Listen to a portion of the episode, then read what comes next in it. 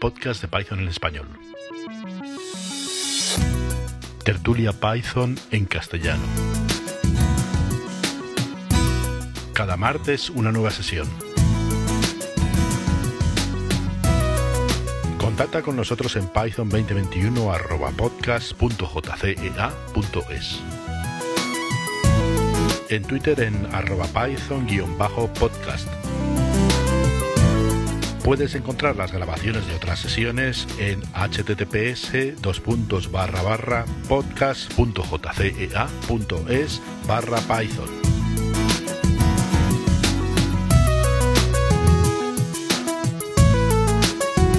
Hoy, tertulia del 23 de febrero de 2021. Bueno, si queréis empezamos ya. Eh, hoy es 23 eh, de febrero del 2021. Estamos tres personitas, más o menos regulares. Y como os digo siempre, eh, esto se va a grabar, el audio, con idea de que en un futuro se, se emita como podcast o similar, ¿vale? Ya comenté la semana pasada o hace dos semanas que había una de Python Madrid o del grupo de, de, de, la lista de correo de Python Madrid que se había ofrecido a procesar los audios. Le he pasado los audios hasta enero, que son más o menos dos meses y está, y está en ello, ¿vale? Vamos a ver si, si la cosa cuaja y no se quema demasiado y tal, porque es bastante trabajo. Y lo que sí, claro, yo escuché los audios así un poco en diagonal, ¿no? Pues a ver cómo está, y la verdad que en general la calidad de sonido es bastante penosa. Ya ves que hoy estoy entrando con, con el micro del móvil en vez de con el Bluetooth de siempre. A ver si la cosa va mejor, pero habrá que, en algún momento habrá que ponerse en serio con el tema de la calidad del sonido, porque la verdad que es bastante mala en general, ¿vale? Voy a ver si hoy yo sueno un poco mejor, porque soy el que más habla al final y se me veía como el culo. Yo creo que es el que, se oía peor. Pero bueno, vamos a ver qué nos dice el hombre este, si se da, si se da por vencido, se rinde, le explota la cabeza o alguna historia desesperado. Y a ver si vamos a ir mejorando poco a poco. Bueno, pues nada, avisados estamos, a ver si entra alguien más. No sé si se habrán despistado con el cambio de, con el cambio de sala. Que ya va tocando, ¿eh? O sea, ya estamos en, ya estamos casi en marzo. Mira, esa es buena. Igual debería abrir una pantalla de la sala vieja. Yo no sé, no sé si puedo abrir dos, dos en el mismo navegador dos videoconferidas independientes a la vez, porque no sé tema de audio y vídeo. Voy a probar. Yo estoy abriendo también le voy a quitar que no, le voy a quitar a esa sala el, el audio y el vídeo para que no se pegue. Bueno, estamos tú y yo, estamos tú y yo solitos. Bueno, lo podemos, pues, podemos estar en dos salas a la vez. Eh, espectacular. bueno, muy bien. No sé si, no sé si tienes algo que comentar de esta semana. A ti, Miguel, hace un par de semanitas así que no te vemos. Si tienes alguna novedad que contar o lo que sea. No, bueno, si no, una, una cosa un poco chorra que me ha pasado eh, con el tema de la inmutabilidad de las cadenas. Pues que, bueno, porque estoy haciendo así experimentos y estaba mirando otras cosas y, en un momento dado, pues pensé en usar el id de alguna cadena para, para, para, para llevar un índice y tal. Y, y entonces empecé a probar y me di cuenta que no son tan inmutables como, como parecen. O sea, ¿te, has le- te has leído, te has leído el artículo de esta semana de no sé qué blog que justo Ah. habla de eso. Has hablado No, exactamente de eso. Pues esta, esta semana, por eso me, me llama la atención que lo comentes, porque es una cosa que ha salido esta semana. Bueno, un artículo chorras, porque es bastante tonto, bueno, tonto. A ver, el ID, el ID, eh, el ID, eh, la implementación normal te devuelve la dirección de memoria del objeto, ¿vale? Para ver si dos objetos son iguales, pero exactamente iguales, son el mismo objeto, por lo que haces es comparar direcciones de memoria. Pero eso es un, detalle de implementación. Entonces el tío escribe sobre que, por ejemplo, en algunos casos, cuando tú una cadena la sobreescribes, claro, la cadena antigua se libera y se hace y se genera, se genera una cadena nueva, ¿no? Porque la antigua pues, ya no se usa se genera una nueva. Entonces, claro, puede ser que coincida la misma dirección de memoria. Pero claro, pero es que la cadena antigua ya no existe. Es decir, usar, usar el ID, el ID lo puedes hacer para comparar objetos cuando están vivos, pero cuando un objeto está, está muerto, su, su dirección de memoria se ha liberado. Lo puede utilizar cualquier otro objeto. No sé si me explico. Entonces el hombre básicamente escribió un artículo diciendo, bueno, las cadenas no son tan inmutables como nos dijeron. Y dijeron, sí, coño, son inmutables. Es, una cadena nueva que coincide que tiene la misma dirección, pero como puede haber sido un entero o, un objeto cualquiera. Esa dirección la has liberado, pues lo realiza otra cosa. Eso es una cosa que ha salido, lo puedo mandar por las listas de correo, ha salido el artículo, no sé, estos días está por, Twitter, por Twitter circulando, por eso me, llama la atención que lo comentes, sí, plan serendipias, no, no, casualidades y serendipias y tal. Sí, no, porque, porque además, claro, luego, como además estaba jugando con el Zope, bueno, con el Zope no, con el Zop, eh, luego pensé, bueno, tampoco tiene mucho sentido porque el objeto que hay en la base tiene aparte su identificador, entonces que yo no esté mirando en memoria tampoco tenía mucho fundamento. Pero al hacer unas comparaciones de repente dije, ups, se ha, cambiado, pero bueno, probablemente, eh, seguramente es lo que tú dices. No, no, es que no, no puedes, no puede, o sea, el ID, el ID en la implementación actual de Python es la dirección de memoria del objeto. Si, si ese objeto deja de existir, pues luego comparar el ID de otro objeto con el, con el ID del objeto antiguo, cuando el objeto antiguo ya ha dejado de existir, pues como entre comillas no tiene, no tiene mucho sentido, ¿no? Mm, no sé, el blog está por ahí, que es algo así como las cadenas no son tan inmutables como nos dijeron, que el título es un clickbait del, de manual. No es verdad lo que comenta. O sea, no es verdad en el sentido de que, coño, has liberado una cadena y has creado una cadena nueva coincide que tiene la misma dirección de memoria, normal. Acabas de liberar un objeto y, pillas otro, pues te da la misma dirección de memoria, la, reutiliza, ¿sabes? Pero seguramente si hubieras generado un entero tal, pues también lo hubiera pillado. O no, porque bueno, hay, un, hay una pequeña caché de objetos recién liberados para no tener que volver a pasar por el y tal, no, no es tan obvio. Pero básicamente has liberado el objeto. Una vez que lo has liberado, pues ya su ID no tiene sentido. No es, un no es una identidad persistente como pasa con, con Zope, ¿no? Tú sabes que tú sabes que, si tú si tú ves el ID de un objeto eh, y vuelves a lanzar el programa o lo que sea, el ID es diferente, porque es la dirección de memoria, y eso no, no tiene ninguna, eso no es persistente. Bueno, no sé. Me llama la atención que justo, que justo lo has comentado cuando ahora mismo pues lo, lo anda petando en Twitter, no sé muy bien por qué, pero bueno. Eh, se habla de eso ahora. ¿Y hay alguna forma de mutar una cadena? Con el buffer protocol. Ver, hombre, desde, desde, el lenguaje no. Otra cosa es que tú digas, bueno, evidentemente se llama un módulo 11, machaco memoria como sale de las narices, pero eso es receta para el desastre. O sea, eso eh, es pena de muerte. Porque, por ejemplo, imagínate, pues si esa cadena, por ejemplo, es, un, es una clave en el diccionario, pues ya acabas de joder todo el sistema porque la, esa clave pues tiene asociado un hash y si cambias la cadena el hash cambia, pero en el, el diccionario no se ha enterado con lo cual ya no encuentras esa cadena en el diccionario que es una clave, etcétera. O sea, no, no, vayas por ahí. Sé que no, vayas por ahí. A ver, tú vas a memoria, haces un poco que hay en memoria con un Z-Types o con lo que sea, machacas memoria y jodes cosas. Claro, con Z-Types puedes hacer prácticamente todo. Y con Array, con el módulo Array, ¿se podría? Tienes, tienes uno, tienes un, un array mutable, pero es que el array, el array por, por debajo no tiene una cadena, es decir, Tú cuando generas un array que es mutable, la cadena que tienes debajo no la modifica, trabajará con una copia o tal. Vale. O sea, no puedes mutar sin manipular el, el, contenido de memoria a lo bruto, o sea, en plan buffer overflow y cosas por el estilo. O siendo un animal. De hecho, de hecho, hoy, ¿sabéis que ha salido el Python 3, 392, que ha salido hace un par de días o así?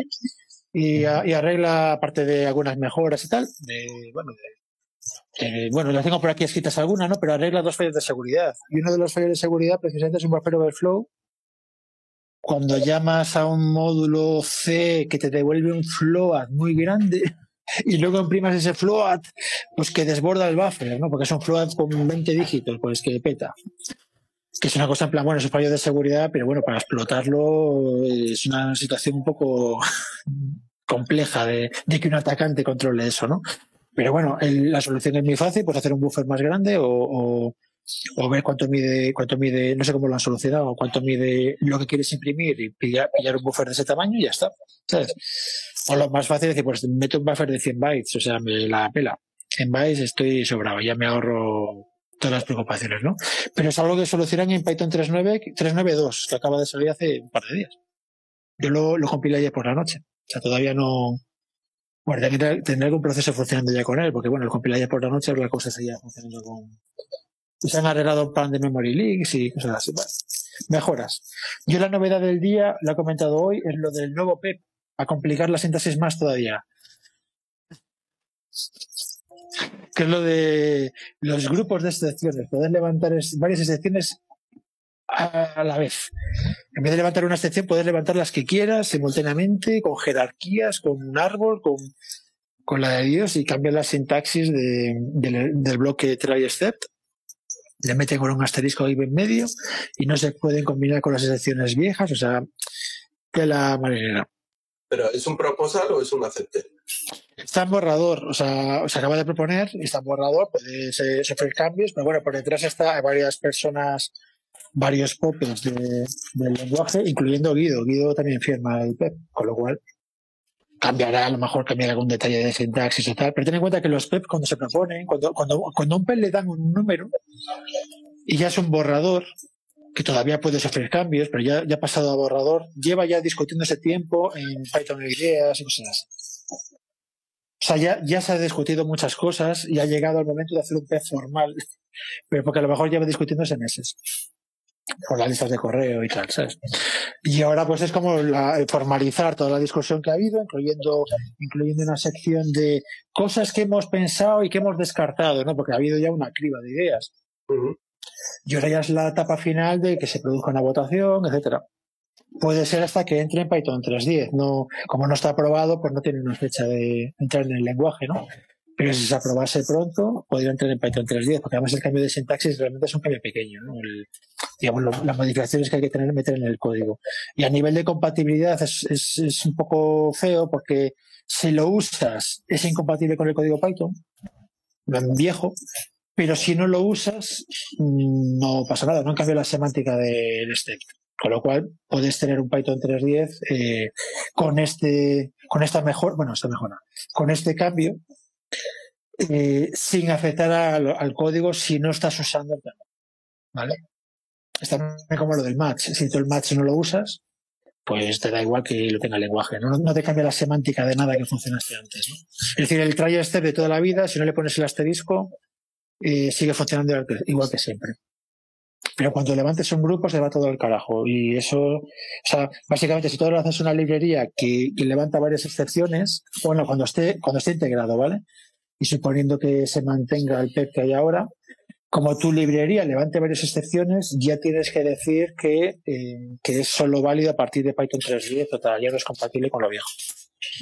Sí, pero eso es medio habitual. O sea, cuando Python 2.4 metió los sintaxis nueva de decoradores, todo lo anterior se rompía. Si lo usas, bueno, no, pero en, tu, pero en tu librería lo puedes seguir usando. Tú puedes usar la sintaxis nueva en tu librería y quien llama a tu librería no se tiene que preocupar de que tú usas sintaxis nueva en tu código. Me da igual, yo hago un import de tu librería. Yo no sé si en tu librería usas, usas decoradores nuevos o viejos o no, o usas corrutinas o tal, yo no lo sé. Me da igual.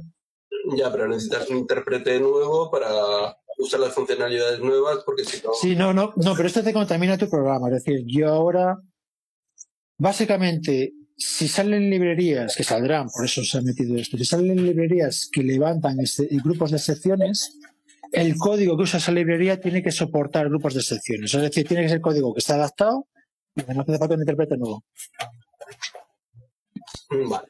Bueno. Entonces, eso, eso puede ser, supongo que alguien se currará algún adaptador, ¿sabes? Alguna librería proxy, que si levantas un grupo de secciones, pues te mira según el Python que tengas y te lo desempaquete y te hace, yo qué sé, cosas. ¿no? Pero tal como está definido ahora mismo la propuesta, eh, si una librería tuya levanta, este- levanta grupos, tu código tiene que gestionar grupos. No puedes no gestionar grupos si quieres que funcione bien. Otra cosa es que hay una capa en medio, ¿sabes? Que hay una capa en medio cuando se levanta un grupo, si tu código no lo gestiona y tal, pues eh, no sé haga cosas. ¿Y qué usáis vosotros para, para tener varios Pythons? Por ejemplo, tengo una, una librería y quiero probar que funciona con versiones de la 3.6 a la 3.10 y que no ha roto nada. Entonces, eh, he visto bien, pero bueno, me lo tengo que mirar un poco más. Tengo que sacar tiempo para mirarlo. y no sé, no sé si usáis alguna otra forma más sencilla. Mira, yo lo que, yo lo que hago, y además lo hago, lo hago mucho, porque yo creo, yo sé que saco librerías, entonces tengo que probar que funcionan, ¿no? Eh, yo tengo un montón de intérpretes instalados. Ahora mismo tengo 2.7, 3.6, 3.7, 3.8, 3.9 y la alfa de 3.10. Todas instaladas a la vez en mi máquina, ¿no? En varias máquinas por ahí, de servidores y tal. Y simplemente lo único que tengo que, bueno, yo compilo de fuente, empezamos por ahí, compilo de fuente. Entonces, cuando compilas de fuente, eh, pues lo típico es el configure, make y al final un make install, ¿vale? Si en vez de hacer un make install, haces un make alt install, ojo, entonces cuando, por ejemplo, tú cuando compila, tú cuando instalas un Python 3, tú pones make install de Python 3.9, ¿no? Entonces te instala, instala un binario que se llama 3.9 y un binario que se llama 3. ¿Vale? Pero te instala un 3.9. Entonces tú puedes llamar directamente al 3.9 o al 3.10 o al 3.6. Poniéndole en vez de poner Python 3, pones Python 3.6 y al 3.6. Entonces, el problema es el Python 3. Que, ¿A quién coño apunta el Python 3? ¿no? Entonces, al hacer el alt install, lo que hace el instalador de Python es que te instala la versión de con su número de serie, por ejemplo, Python 3.10, ¿vale? Y no te instala Python 3, el nombre Python 3. Deja el nombre Python 3 con el que tengas, ¿vale? Entonces, en mi caso, el Python 3 para mí es 3.9, que es, digamos, la versión que yo, mi target habitual, pero si en vez de poner Python 3 en la línea de comando pongo, pongo, pongo Python 3.6, pues lazo al 3.6. Si pongo 3.7, lazo 3, 3, o sea, es, es instalarlo desde fuentes y al final, en vez de hacer Mac install, hacer Mac alt install. Y ya está. Y luego para manejar, o sea, para lanzar matrices de test con TOX o. Yo, yo lo tengo, bueno, yo tengo, claro, yo es que soy mi viejuno, como, soy mi viejuno, como digo siempre, ¿no? Que, que, lo que yo hago, pues lo llevo haciendo 20 años y me funciona, pero básicamente es un bucle for. En mi caso es un bucle for de las versiones de Python que soporta. For eh, Python 3.6 a Python 3.10 y luego de ese bucle for llamo a los test con ese intérprete. Y, me da, y, saco una matriz, saco una matriz de, porque en mi caso, por ejemplo, la Berkeley DB, saco una matriz en unas coordenadas, saco la versión de Python y en otras coordenadas saco la versión de Berkeley DB, de, de las diferentes versiones de Berkeley DB, ¿no? Y me, me saco una matriz cuadrada con, en verde o en, o en rojo para ver si falla en algún lado, ¿vale? Pero en una librería normal, que solo estás comprobando una librería, la que tú estás comprobando, pues puedes dar una lista. Eh, saco los test en 3.6, los test en 3.7, en 3.8, 3.9 y ahora mismo en 3.10, 3.10 alfa. Bueno. Y es simplemente meter un bucle y ya está. En una aplicación de Django, por ejemplo, sería una matriz tridimensional. Porque tendrías por un lado las versiones de Python, por otro lado las versiones de Django con las que funciona y por otro lado las bases de datos podría ser también. Sí, depende mm, sí, sí, eso, ya, eso depende del proyecto, pero básicamente, básicamente, respondiendo a tu pregunta de cómo hacéis para tener varias versiones de Python.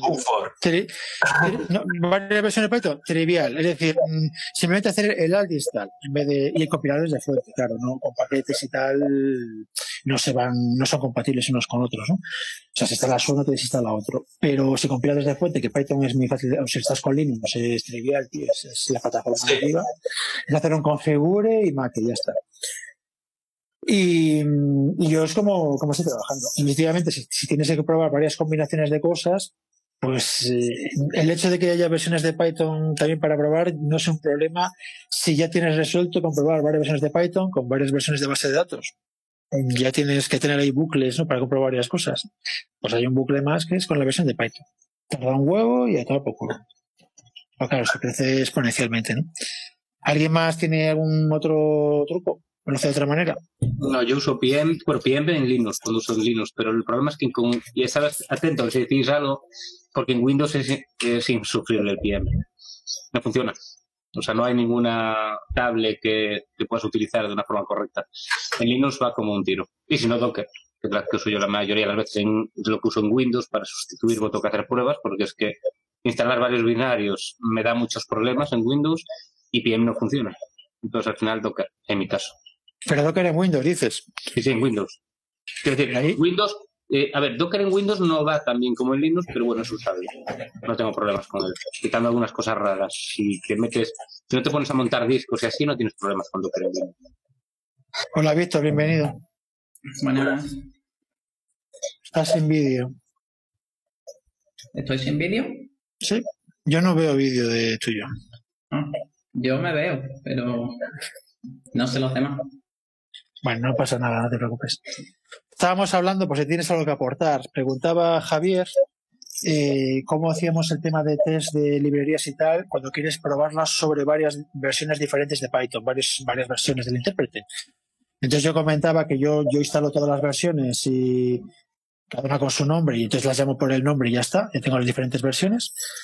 Y por si tú tienes algo que comentar sobre eso, alguna idea. Yo no he hecho nunca muchas, muchas veces. O sea, una vez solamente con el, el Travis que te daba la opción de añadir que te hiciese los test con diferentes versiones de, de Python, pero básicamente yo en mi local lo hacía con una. Pero luego cuando lo subía con un pool, pues sí se comprobaba en el Travis las diferentes versiones. Pero ya digo, lo he hecho una vez y hace, y hace tiempo. Hombre, supongo que esto le afecta sobre todo a eso, a gente que, que publica librerías y tiene que probarlas en varias versiones. Sí, luego también el análisis estático, si le metes en la batería de test, por ejemplo, yo qué sé, eh, pues eso, un análisis estático que el analizador estático compruebe en qué versión es, porque hay cosas que son válidas por una versión pero no para otra.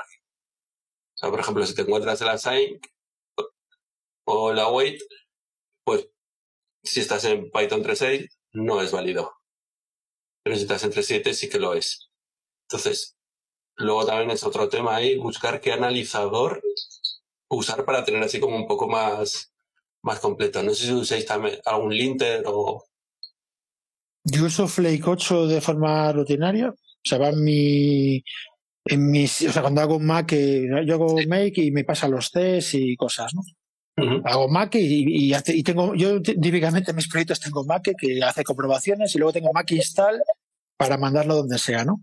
A producción, vamos a decirlo así. Sí. Y, y, en ese Mac hace su, su Flake 8 y alguna cosa más. También en algunos proyectos tengo el tema de MyPy, cosas así.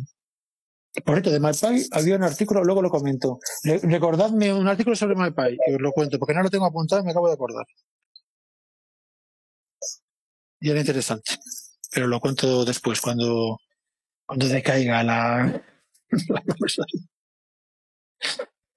Bueno, pues estaba, estaba buscando ahora librerías un poco para completar la, la integración continua de, de unos proyectos. Yo, yo, a ver, en general me parece complicado, jodido, en un mismo, o sea, en una librería, ¿no? Que publicas por ahí en, en PyPy, o como se conoce, eh, soportar diferentes sintaxis. ¿Sabes? Por el tema este de, de await y cosas así.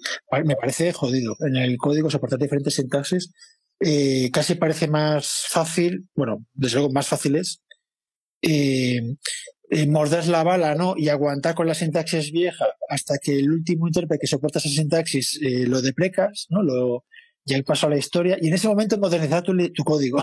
Más que, porque si no estás como el tema de Python 2, Python 3, tío, que, que no te permite, que sí, yo recuerdo una discusión que tuve hace años con, además fue en el podcast de, de Python España, de, una persona que decía que el programa Python 3 que funcionaba en Python 2. O sea, él explicaba código Python 3 que funcionaba en Python 2 por un tema de eso, de, que la migración fuera fácil, ¿no? Y yo le decía, no, no, tú estás explicando Python 2, no estás explicando Python 3. Si tu código Python 3 funciona en Python 2, es Python 2 no es Python 3. Y fuera ahí una discusión de tirarnos media hora discutiendo la semántica, ¿no? Pero pasa, pasa mucho. Yo, por ejemplo, ahora tengo que migrar un proyecto de, que ahora, ahora mismo lo tengo en Python 2, de, de una extensión de código esta, de reproductor multimedia, ¿no? Era con código 19 que ha salido hace una semana, es solo Python 3 y tengo que migrar ese código a Python 3, ¿no? Y, y claro, me ha aguantado lo máximo posible hacer esta migración hasta que fuera imprescindible para no tener que llevar la compatibilidad con Python 2. Es decir, mi nuevo código va a ser solo Python 3. No quiero ser compatible con más cosas. Y a nivel de, nuevas sintaxis en Python 3, como el tema de la single await, por ejemplo, ¿no? En el mismo código, o sea, así pensando en abstracto, ¿no? Y pensando un poco sobre la marcha, ¿no? Habría que ser un poco más formal, pero en el mismo código soportar a await y, o no soportarlo según qué versión de Python 3 estés usando me parece una complejidad de la hostia que no sé si, está justificado. Dices, a ver, qué funcionalidad me rompe el código y dices, bueno, pues a partir de ahora esto es Python 3.7 en adelante, por ejemplo, porque estoy usando así K-Wait y no voy a escribir malamente todo. Es que si no, es que lo veo jodido, ¿eh? Sí, lo que pasa es que ya me ha pasado que eh, paquetes tareados como que funcionan en Python 3.6 empezaron a usar así K-Wait. Eso hay, que, eso hay que reportarlo como bugs. Sí, es un bug en uno de los dos sitios, en el SetUpy, donde dices que funciona en 3.6, en un código que estás usando cosas que no funcionan. Sí, eso, hay que reportarlo. Y por eso lo de la, por eso lo de tener la matriz de test, por ejemplo, que lo que comentabas hace cinco minutos, o hace un rato, lo de tener la matriz de test es importante, tío, porque las regresiones que metes con sintaxis nueva, por ejemplo, yo que sé, los F-strings, pues es fácil que se te vaya de la mano, todo feliz, ¿no? En plan, por fin. Y te peta en 3.5 en la Debian no sé qué, que tienes 3.5, pues te casca. Claro, o si quiero probar algo que funcione también con PyPy o cosas de esas. Entonces, por eso quiero buscar un método que sea como medio sencillo para luego usar con más proyectos. O sea, es incluso, aunque el proyecto no sea mío, hacerle los test y decir, a ver, este, este qué me va a hacer, cuál me va a liar. O si quiero colaborar, poder, poder primero testear y luego colaborar. Y, y eso, yo estaba buscando porque Tox, por ejemplo, permite hacer fácil lo de las matrices. Tú generas nombres de environments que puedes meter como plantillas, como en Cell. Cuando metes entre llaves y pones algo, coma algo, coma algo, y te coge todos, te los, te genera como una, una versión dependiente de cada una de las, de las versiones con eso, de todas las combinaciones. Y entonces, Tox parece que es medio, medio fácil. PM parece que es medio fácil para instalar paquetes. Luego temas de linter, si, si hace un análisis totalmente estático, de, algunos te permiten decir compatible con Python, no sé qué, otros no, otros son compatibles con el Python que tú tienes. Entonces, no sé. Luego, con linters me ha pasado, por ejemplo, el PyLint, que lo puedes usar en algunos proyectos y en algún otro proyecto, o sea, el que tengo yo ahora en el curro, eh, me quedo sin memoria. O sea, da igual si tienes 8 gigas o 16, empieza a hacer sus cálculos, sus cosas, su... y muere. Y bueno, también la cantidad de errores que hay, si se los guarda en memoria, es, es normal que pete. Porque es un puto desastre el código. Entonces, quiero un linter para, para empezar a hacer mejor código.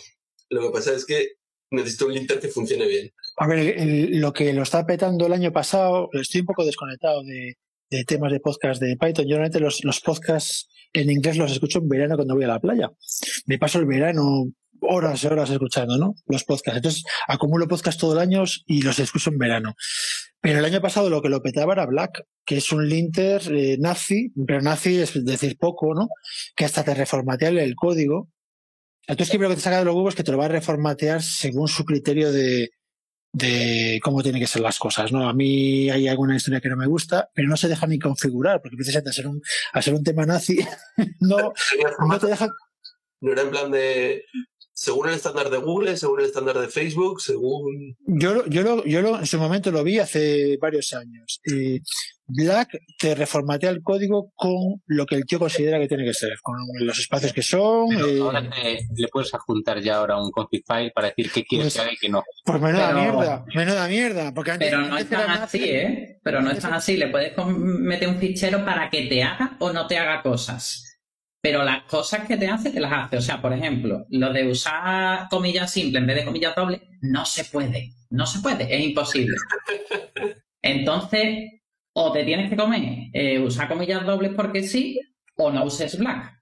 O modifícate el código de, de Black, te hace un for para ti con comillas simples porque no, no quieren dar la opción, que me parece muy bien. Por eso yo no lo uso, pero me parece bien que sigan ellos así. Así la gente que se queja, pues como no, somos así y fin.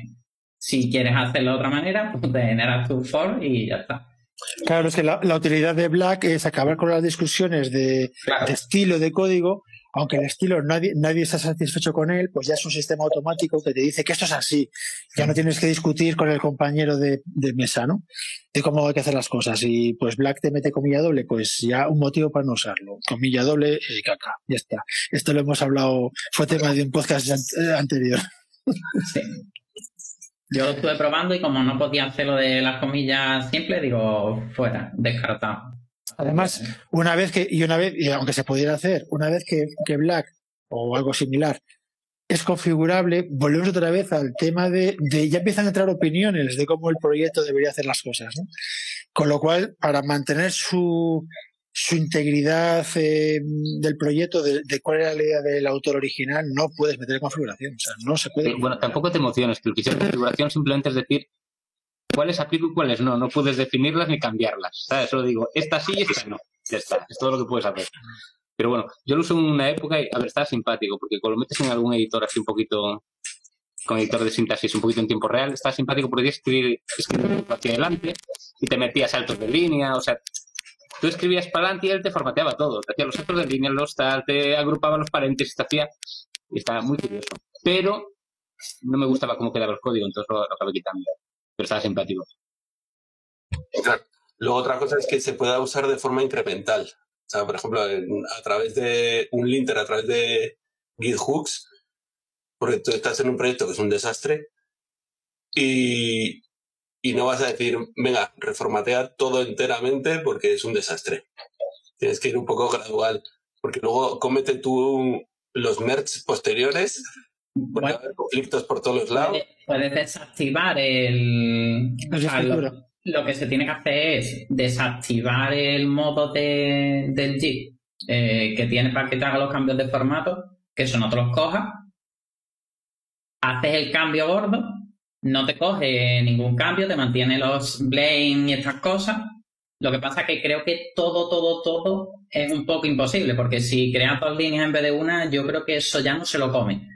Pero bueno, la gran mayoría de, historias creo que se las puede comer y evitas hacer un cambio gordo.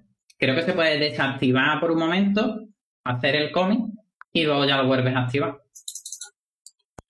yo eh, en un trabajo hizo un compañero una cosa parecida a esto. Igual hasta usó esto que os voy a pasar eh, por el chat. Gitlink, que es un, un proyecto para enganchar linters a, las líneas que has cambiado al hacer un git. Entonces, te chequea solo las líneas que tú has tocado. Entonces, como las has tocado tú, pues vale, sobre esas voy incrementando. Claro, es que yo lo, yo lo, yo lo que hago, por ejemplo, con el famoso Mac, Mac que me hace, me pasa el, el PEP8, ¿no? El Flick. Eh, es que, claro, yo no, yo no hago, o sea, a veces en, mis cosas personales yo hago el commit de mi código y luego de vez en cuando, cuando me acuerdo, hago un PEP8, ¿no? Y tienes que ajustar algunas cosas. Entonces, en mi mensaje de commit pone PEP8. O sea, lo que toca, este, estos cambios son cambios de formato y tal, ¿no? Pero en un, en un, entorno en el que esté trabajando más gente y tal, además PEP8, o sea, Flake es bastante rápido, entonces lo puedes meter directamente en los hooks y no aceptar el commit, por ejemplo, si no pasa, si no pasa el PEP8, o tu linter, el commit se rechaza. Sí. Con lo cual ya tú lo corregirás en tu código, lo corregirás y haces el commit ya eh, con el formato correcto. Flaques es muy rápido. Luego no hace tantas cosas como, como PyLint, pero, pero sí es rápido.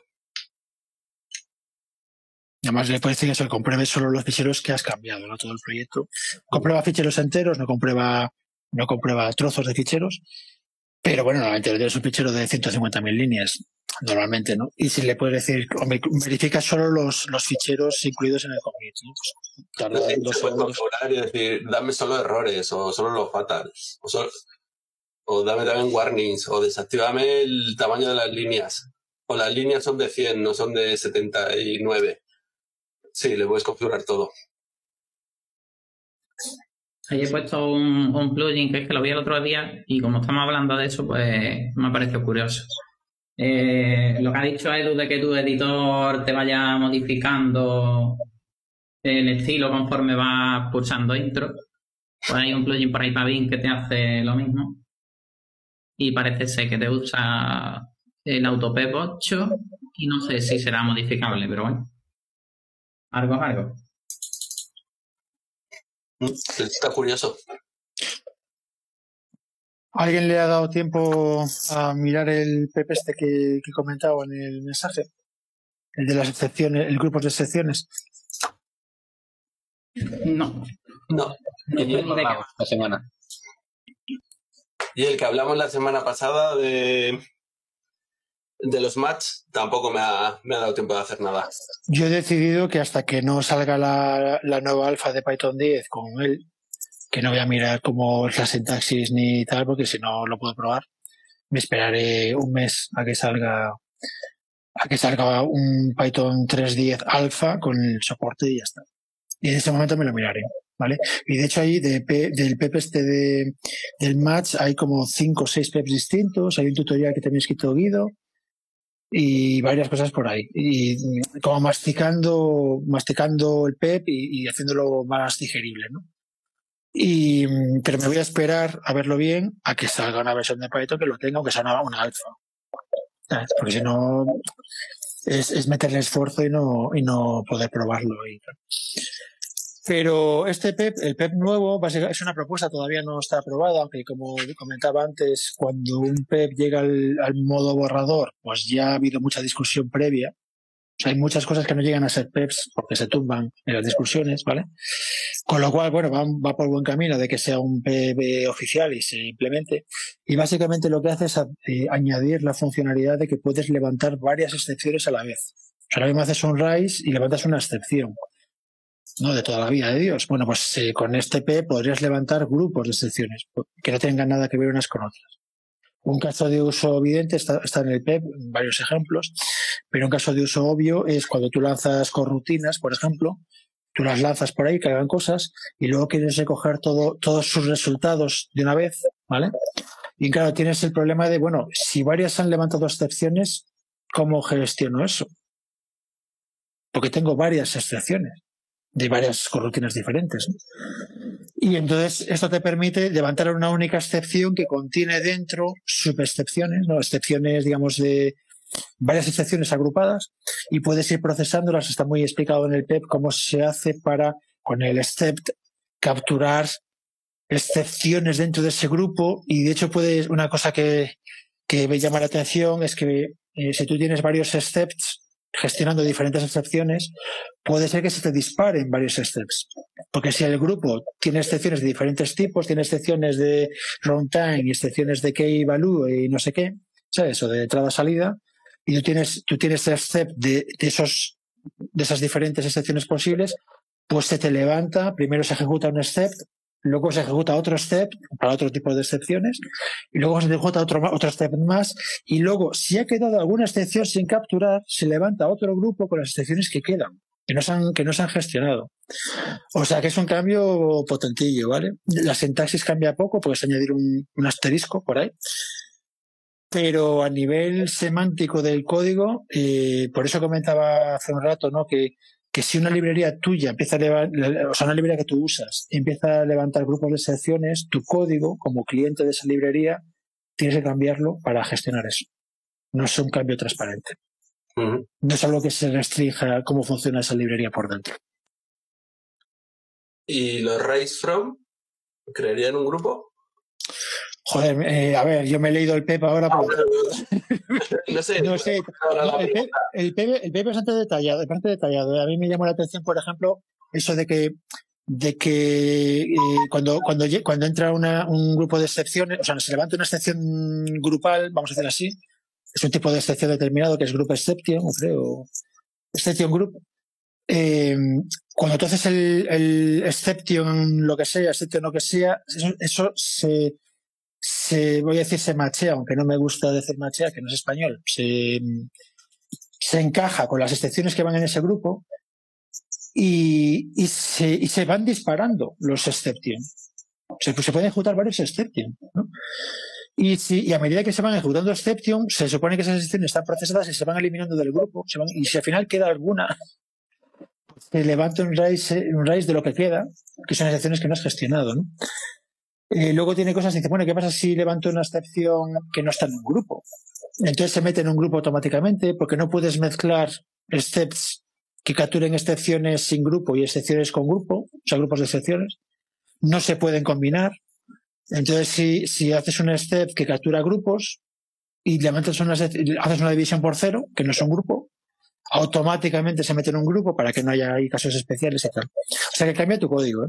o sea, es un cambio que contamina. La librería que use eso contamina a sus clientes. Tampoco es una contaminación muy chunga, pero, pero te obliga a tocar código. Y no se pueden combinar las dos formas. Y una cosa que me llamó mucho la atención es que parte de la inspiración de este PEP es una funcionalidad que tiene Trio, que he hablado de Trio hace dos meses, que era una implementación alternativa de Async.io.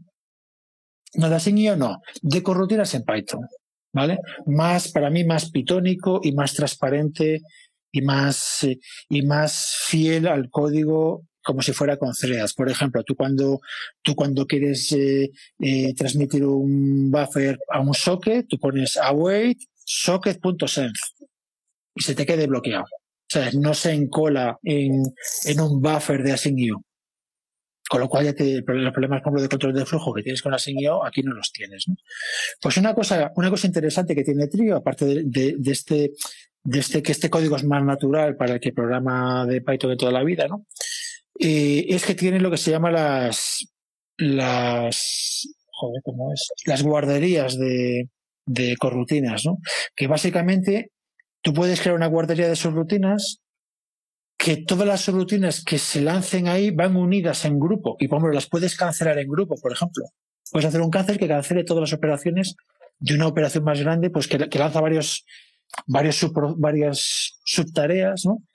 Y, las puedes gestionar como una unidad, ¿no? Por ejemplo, para cancelarlas. O para ponerle un timeout. Dice, quiero que todas estas tareas terminen en dos segundos. Todas. Y entonces ese timeout se aplica a todas, no cada una por separado dos segundos, dos segundos, dos segundos, sino que ese grupo tiene que terminar en dos segundos. O sea, eso, por ejemplo, me parece cojonante comparado con Async.io, ¿no? Porque una cosa que tiene también es, evidentemente, si tú lanzas en esa guardería, tú lanzas 27 tareas y le pones un timeout y no sé qué, como grupo, cuando, cuando ese grupo termina, por el motivo que sea, ¿no? Por el timeout o porque se han completado todas las operaciones, te devuelve un conjunto de excepciones de cada una de las tareas. Si, se han levantado excepciones, te devuelve el conjunto de excepciones, ¿no? Entonces, claro, es, es carne de cañón natural para el, para el tema del exception group. Esta sintaxis nueva. Porque en trío es algo que se hace. Que se hace. Y gestionar, gestionar eso ahora, pues es un cristo de código para gestionarlo bien. Y tienes que coger el grupo y descomponer cuántas excepciones hay dentro y procesarlas una por una con un bucle for y cosas así. Y entonces me, me parece curioso que, que, en este PEP se nombre como inspiración a Trio, que es algo que ya había comentado hace meses, ¿no? Que me parecía algo mucho más racional, mucho más eh, pitónico que Async.io, a pesar de que Async.io esté en la librería estándar. Que de aquí salió todo el rollo de sé que está en la librería estándar o no, bla, bla, bla, bla. Entonces, bueno, mira, me, me valida ahí el que Trio mola. Inspira a otros y que sigue vivo. Si no lo habéis mirado y hacéis programación asíncrona, yo os recomendaría que lo curioseaseis. Trío. Yo lo tengo apuntado para cuando empiece a hacer cosas asíncronas algún día. Sí, básicamente tiene, para mí tiene una ventaja, bueno, aparte de lo que he comentado de las guarderías y tal, tiene una ventaja gorda de que yo puedo coger código normal de, que va por que va por threads, por ejemplo, y código de threads, pues tú haces send y receive, pues llamando al socket, ¿sabes? Y en Trio lo dejas igual y le pones delante una wait. Porque esos sockets no son tus sockets, son, eh, es un wrapper que es asíncrono. Y entonces tú le metes el await y de repente pues tienes tu código normal, le metes cuatro waits en cuatro sitios. No tengo que llamar async.io, que es un framework que me contamina el código. O sea, eh, mi código queda dependiente de async.io. Es la obsesión que tengo yo con evitar frameworks que me contaminan me obligan a trabajar de una determinada manera, tema también recurrente. Que alguien diga algo, por favor. Bueno, nadie dice nada, me casi en la mar. Luego tienen que quitar los silencios. Eh, os comento también que, como sabéis, Python acaba de cumplir 30 años, hace unos días. Primera versión de Python, primera versión pública de Python, la versión 09, la versión 091, que salió en el 91, en febrero del 91. Ya ha habido gente tan matada que le sobra el tiempo que ha cogido la versión 0.91 de hace 30 años y ha tocado código para que compile en, en Ubuntu, en, en, en Linux modernos. Y ha publicado versiones ahí por si alguien quiere jugar con ellas. Digo, bueno, algo masoquista que quiera ver cómo eran las cosas hace 30 años. Me encanta el tiempo que tiene la gente. Y yo que no soy capaz de dormir más de 6 horas, tío, no me da la vida. Y yo aquí corriendo, corriendo de lo antiguo, que estoy, sigo migrando cosas de Python 2 a Python 3. Que por cierto, una cosa que, que me ha pasado y no lo sabía y es curiosa, es que cuando haces una ordenación de un array, por ejemplo, si en el array en Python 2 había nones, no pasaba nada, se ordenaba y se acabó. Pero en Python 3, pues no. Entonces, pues eso, no sé. Ahí tengo bastantes partes en el código que hacen eso, cosa que no se debe de hacer porque eso está feo. Pero bueno, antes funcionaban y ahora no, y me tengo que pelear un poquillo para pa hacer eso. Bueno, yo te digo que no son nones, es mezclar diferentes tipos. Por ejemplo, si tienes, si tienes números y cadenas, tampoco va a funcionar. cierto, me ha pasado también. Porque ahora, ahora los tipos que no son, los tipos que no son del mismo tipo, no son comparables. Sea, no tiene sentido decir que 7 es más pequeño que A. No tiene sentido. Y en Python 2 funcionaba porque en Python 2 los tipos equivalentes se comparaban, la comparación evidente, ¿no? Los números como números, etcétera. Pero cuando eran tipos diferentes, se comparaban por, por mm, dirección de memoria del objeto o dirección de memoria del tipo del objeto. Entonces se comparaban pues todas las cadenas y todos los todos los enteros, digamos, las cadenas van por un lado, los enteros van por otro y eran como comparables así entre sí, ¿no? Pero eso, eso es una salvajada, eso no tiene sentido, ¿no? Entonces, eh, en, en acuerdo. Py- en Python 3 lo que han hecho es que no se puede comparar. Pero lo que puedes hacer es meter, eh, meter un, a ver, depende de tu código, ¿no? Pero si eso no lo puede, si eso, si eso consideras que tiene que ir así, por ejemplo, el tema de los nones, consideras que tiene que ir los nones, tienen que estar allí, que no son un defecto del programa, ¿no? Eh, lo que puedes hacer es meter una rutina de comparación custom. O sea, una rutina de comparación eh, en casi todas las funciones de comparación le puedes matar- meter una, una rutina de comparación que se llama con, con lo que se va a comparar. Devuelves menos uno, cero o uno según sea mayor, igual o, o- menor, ¿no? Y entonces ahí tú ya programas lo que te sale de las narices, incluyendo que admitan nones y cosas por el estilo. Eso ya tu código, ¿no? Y, en y a priori podría ser algo sencillo de hacer, claro, depende del programa. Si solo haces en 300.000 sitios, pues te vuelves mico, ¿no? Pero a lo mejor incluso, bueno, puede ser hasta que sea un defecto del código, ¿no? Que no deberías hacer eso, ¿no? Pero si lo necesitases, bueno, pues a lo mejor te puede valer. Otra opción también es enriquecer esos tipos. O sea, si tú comparas cadenas, bueno, pues ya que no sean cadenas, que sea cadena viraco.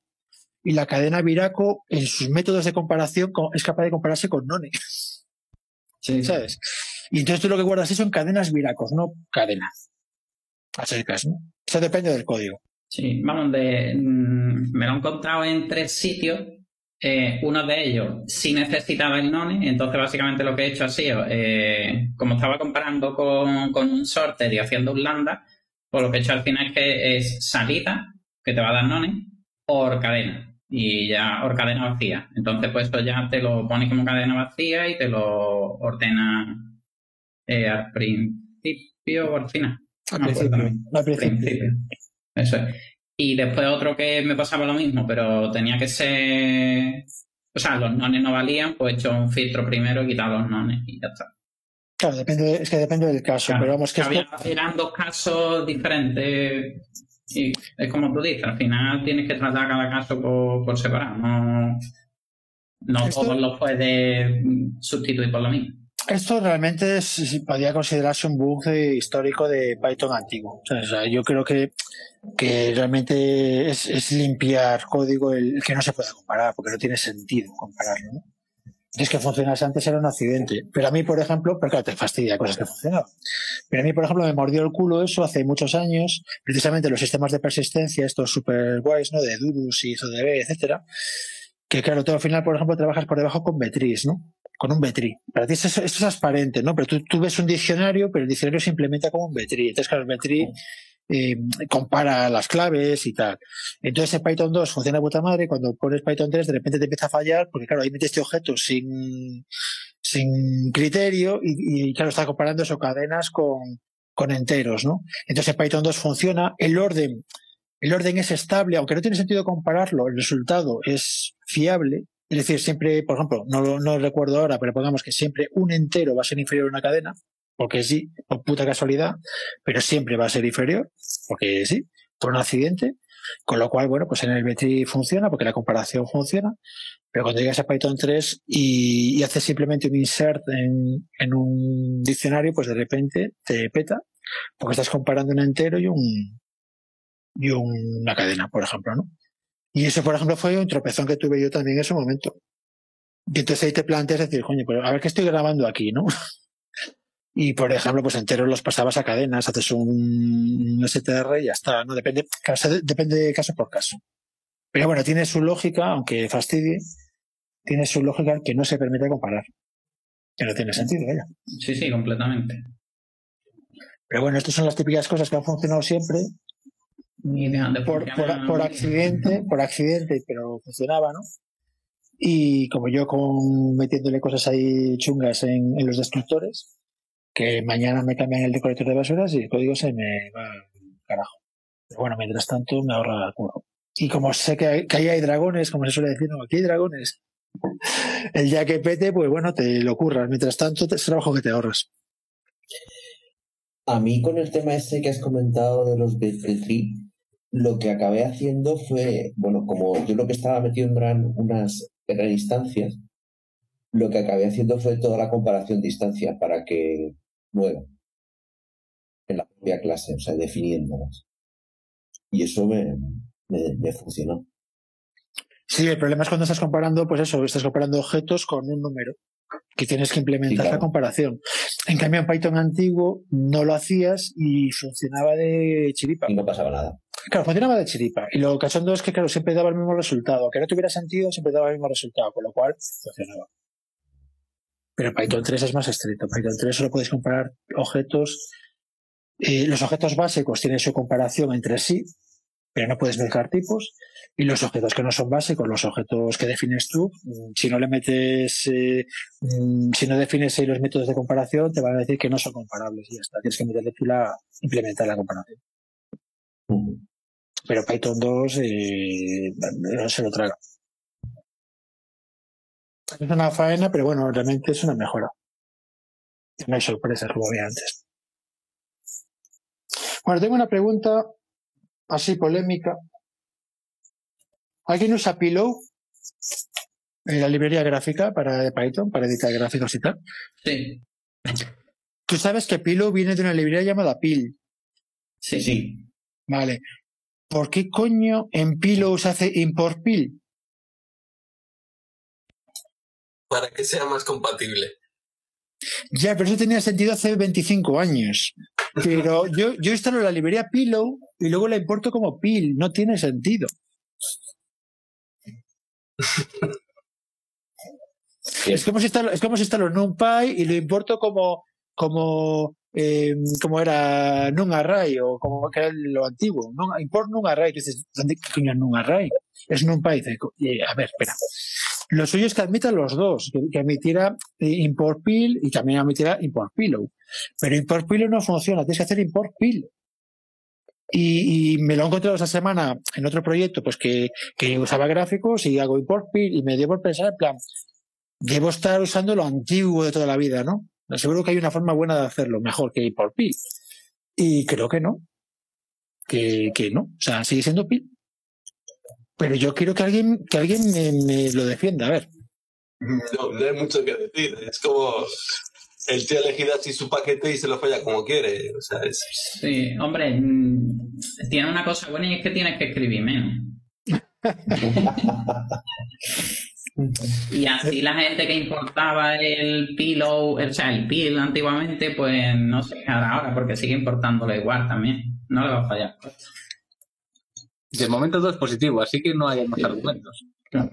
hombre, la confusión sí que, sí que es un detalle, porque muchas veces es como tú te encuentras un módulo y dices, vale, yo qué sé, porque hay alguien que no le ha puesto un request XT, no le ha hecho un set2py, tienes un código por ahí que has visto, que al tío le funciona porque lo instala a mano y dices, vale, vamos a hacerle ahí su paquete y ves import pil. Acabas instalando la cosa vieja que daba más problemas que todas las cosas. No, para mí, para mí es un tema, es un tema de, de claridad. Es decir, yo, yo, es común, ¿no? Que tú instalas un módulo, haces un pipistar, no sé qué, y luego tienes que ver en la documentación cómo se importa el módulo. Porque no es el nombre del módulo. O sea, es el, el típico, yo qué sé, pidates, que es, eh, es algo así como datetime-python. Eh, Python. ¿Cómo coño se importa eso, tío? Tienes que verlo en la documentación. Porque la biblioteca se llama, o, o, o sin ir más lejos, Beautiful Soap, que lo tengo fresco, ¿no? ¿Cómo coño se importa Beautiful Soap? Pero ¿por qué tengo que irme al manual para ver cómo se importa? No, no, no es el nombre del paquete. Ya está. Pero, A lo mejor, pero- a lo mejor para importarlo, pues es más bonito así.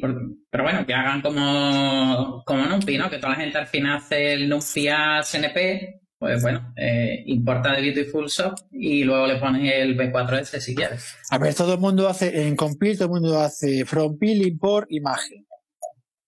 Y luego trabajas con imagen, nadie trabaja con pil, ni Dios trabaja con pil, todos trabajan con imagen, ¿no? Con Mage.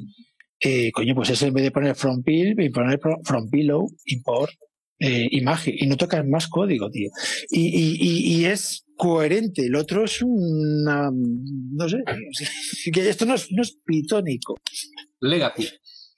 No es pitónico. Supongo que es una forma de, de impedir que tengas las dos cosas instaladas. No lo sé, eso es lo que me planteaba yo. Así siempre tiras. O sea, no. Siempre- no- No, no, siempre tiras de la última que has instalado, que no sabes Claro. cuál es. De la más reciente. La más reciente, eh, de Pipistal. Igual estás instalando la antigua. Por alguna dependencia rara en, en un paquete por ahí. Un paquete antiguo, usas un paquete antiguo y te mete el pil, el pil de hace 10 años. Igual ni te compila ya en las máquinas nuevas. No sé, me llamó la atención y porque, porque me he tropezado con esto hace, no sé, este fin de semana. Pero básicamente eso, si andas con Django, el 40% o el 50% de los paquetes tienen un nombre y importas otro. Es que al final te acostumbras. Bueno, pero ¿a ti, a eso te parece bueno o No. te parece un problema? No, no, pero te adaptas, supongo. No- Bueno, coño, pero que sí, que sí, que Que, sí. que- que no, que que- que tienes te razón de por qué no usan el mismo, sí. Sí, pero es como Django Treebird y importo Treebird. Bueno, pero eso es diferente, porque eso, digamos, Van prefijados con, pero eso, no. es, eso es distinto. No, pero sí, eso no, pero me refiero que hay muchos. A mí me pasa con muchos paquetes de Django eso que mm, ya no digo por el prefijo de Django, sino que importas una cosa, utilizas otra. O sea, los últimos que instalamos esta semana de cuatro de ellos, tres no coincidía el nombre. Tienes que ir a la documentación y ver qué diablos tengo que importar y meter ahí en, el, en las apps instaladas. Y no coincidía absolutamente nada. No era porque le faltara el prefijo, es que no coincidía. Vale. Pues sí, eso es una jodienda. Sí. A ver, yo entiendo, en alguna de ellas yo estuve viendo y era simplemente porque ya había un paquete antiguo que como app coincidía con el nombre, pero es que, bueno, aunque fuera antiguo, no sé, no me parece un argumento. Si fue sustituido por otro, deberíamos sustituirlo en todas las definiciones al final. Se puede buscar otro nombre y paquete. ya está, ¿no? ¿Y dices, Ví- Víctor, qué has dicho? Que eso, que se puede buscar otro nombre y ya está. Que a lo mejor no queda tan bonito el nombre, pero por lo menos queda consistente. ¿no? A mí me parece un error, básicamente, me parece un error. Mira, por ejemplo, estoy viendo otro, el, el ¿cómo se llama este? El DNS Python, ¿no? Que es para hacer peticiones DNS de- de- desde Python.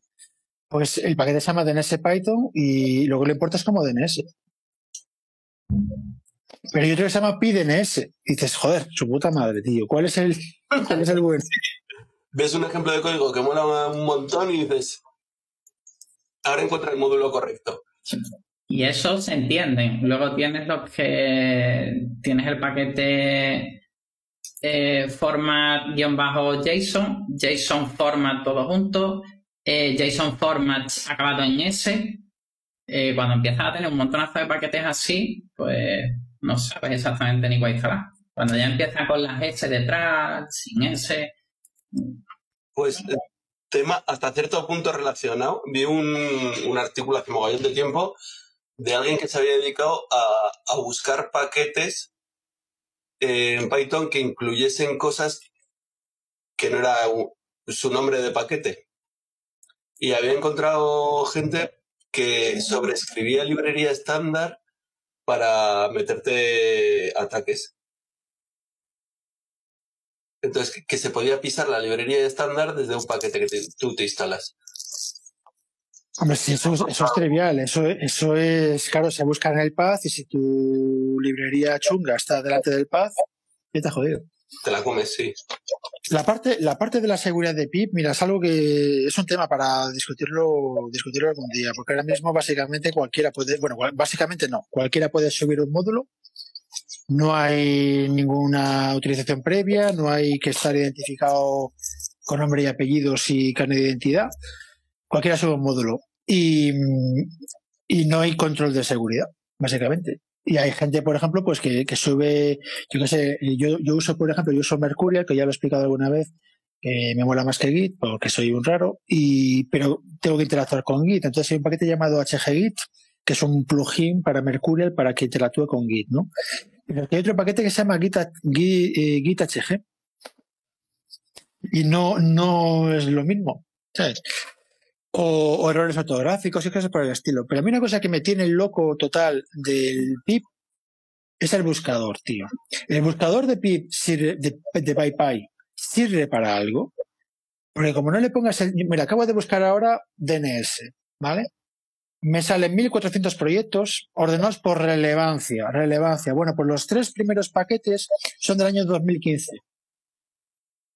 Y ninguno son los paquetes que he dicho antes del DNS Python, que son paquetes que tienen millones de descargas, ¿vale? Y están actualizados de hace cuatro días. Pues no son los primeros que me salen cuando estoy ordenado por relevancia.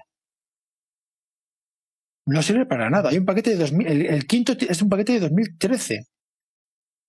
¿Para qué sirve este buscador? Si no, sé qué criterio tendrá, usará las estrellas de GitHub. No, no, no, no, no, no, no. Si hay un proyecto que está publicado en 2013, tío, en 2013 no existía GitHub.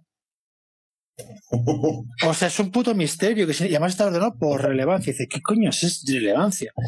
Hombre, supongo que al no ser un criterio objetivo es más fácil ordenarlo como te salga el pijo. Ya, pero a mí me pone relevancia. Claro. Entonces, yo entiendo que relevancia es relevante y no. A ver, no sé qué criterio es. por descarga quizás que haya tenido en el PIB o por visita? Te digo yo que no, coño. Si, hay, si, librerías de 2013 que están abandonadas, que no funcionan en Python 3, o sea, que, no tiene sentido el bicho este. Y un principio, PIB tampoco tiene. A ver, hay otros gestores de paquetes que, aparte, cuando tú haces una búsqueda, incluso desde la consola, te indican eso, un número de descargas de, oye, tú buscas, yo qué sé, pues date, lo que sea, paquetes con date y te indican aparte el número, según la plataforma, el número de descargas que lleva cada uno de los paquetes. Y tú más o menos, este tiene un millón de descargas, entiendo que será el, el bueno. PIP no tiene nada de eso al final para llevar un cierto control. Mira, las versiones, las versiones antiguas de PIP, eh, de, o sea, de PyPy, mejor dicho, de hace, las, las de hace tres años así, tenía un contador de descargas. Incluso podías ver un contador de descargas por versión del paquete. ¿vale? Y si era por versión y por, y por plataforma. Es decir, podías ver estas descargas de Python 2 y Python 3, por ejemplo, ¿no?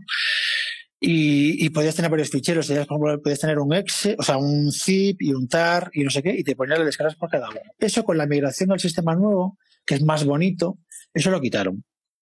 Eso y más cosas. Vale, eso nunca lo llegué a ver yo, lo de los contadores. es el nuevo es bonito, sí es bonito, pero coño, no, no me da la información que yo quiero. Entonces, hay, incluso yo mismo, como autor de un paquete, yo, yo quiero saber cómo son las descargas de mi paquete. ¿Sabes? Y, quién se lo está bajando. O sea, ¿en qué versión de Python se instala mi paquete? Y eso antes me salía. Ahora no sale, no existe. ¿Qué ocurre? Que las estadísticas existen, pero no son, no se muestran, ¿vale? Pero hay un, hay una página, eh, bueno, hay un, hay un módulo que se llama algo así como Vanity, Vanity, ¿vale? Que accede a esas estadísticas.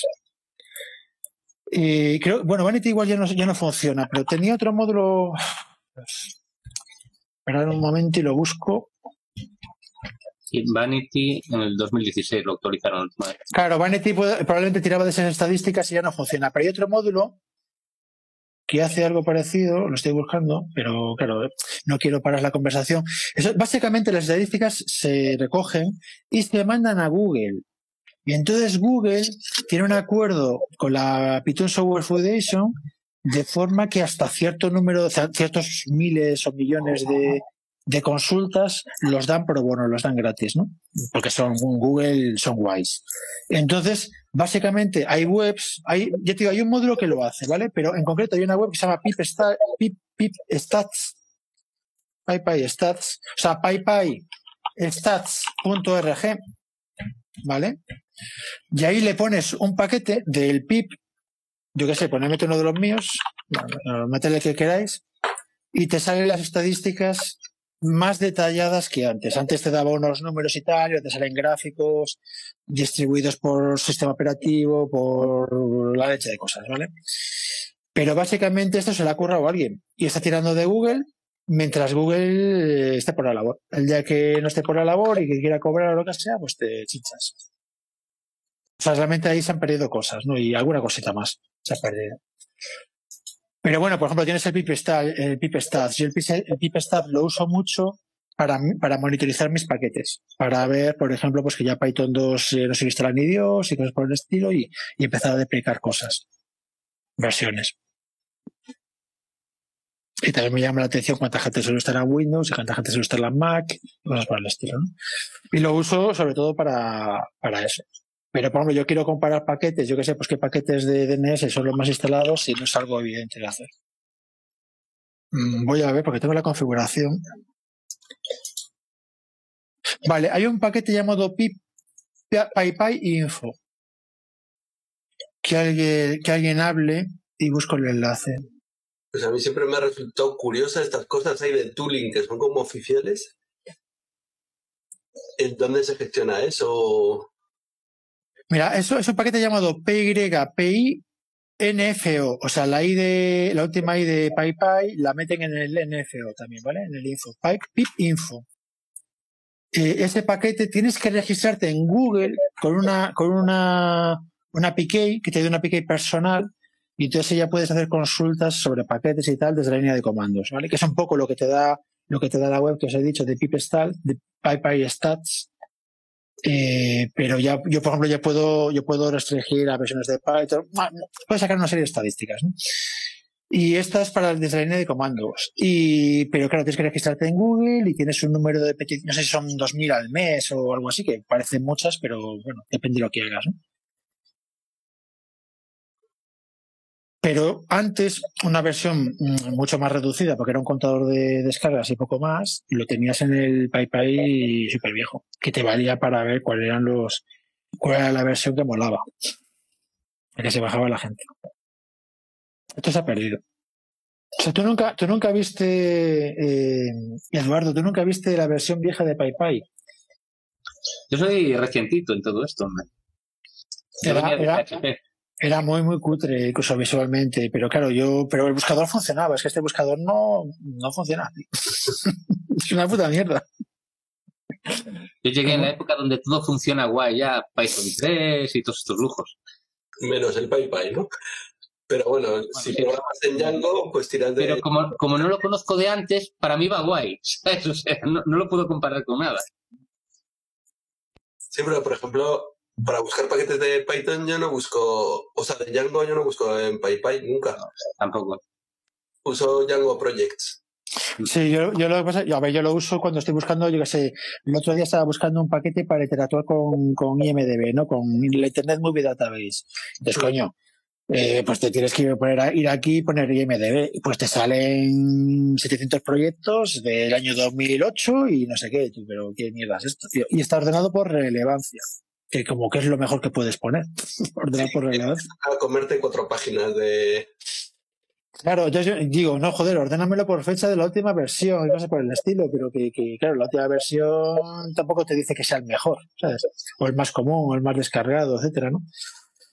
Entonces, no sé, el buscador como que no pita. Entre que el buscador es un cachondeo y que luego los módulos se importa con un nombre diferente a, la descarga, a lo que has descargado, eso es un cachondeo, tío.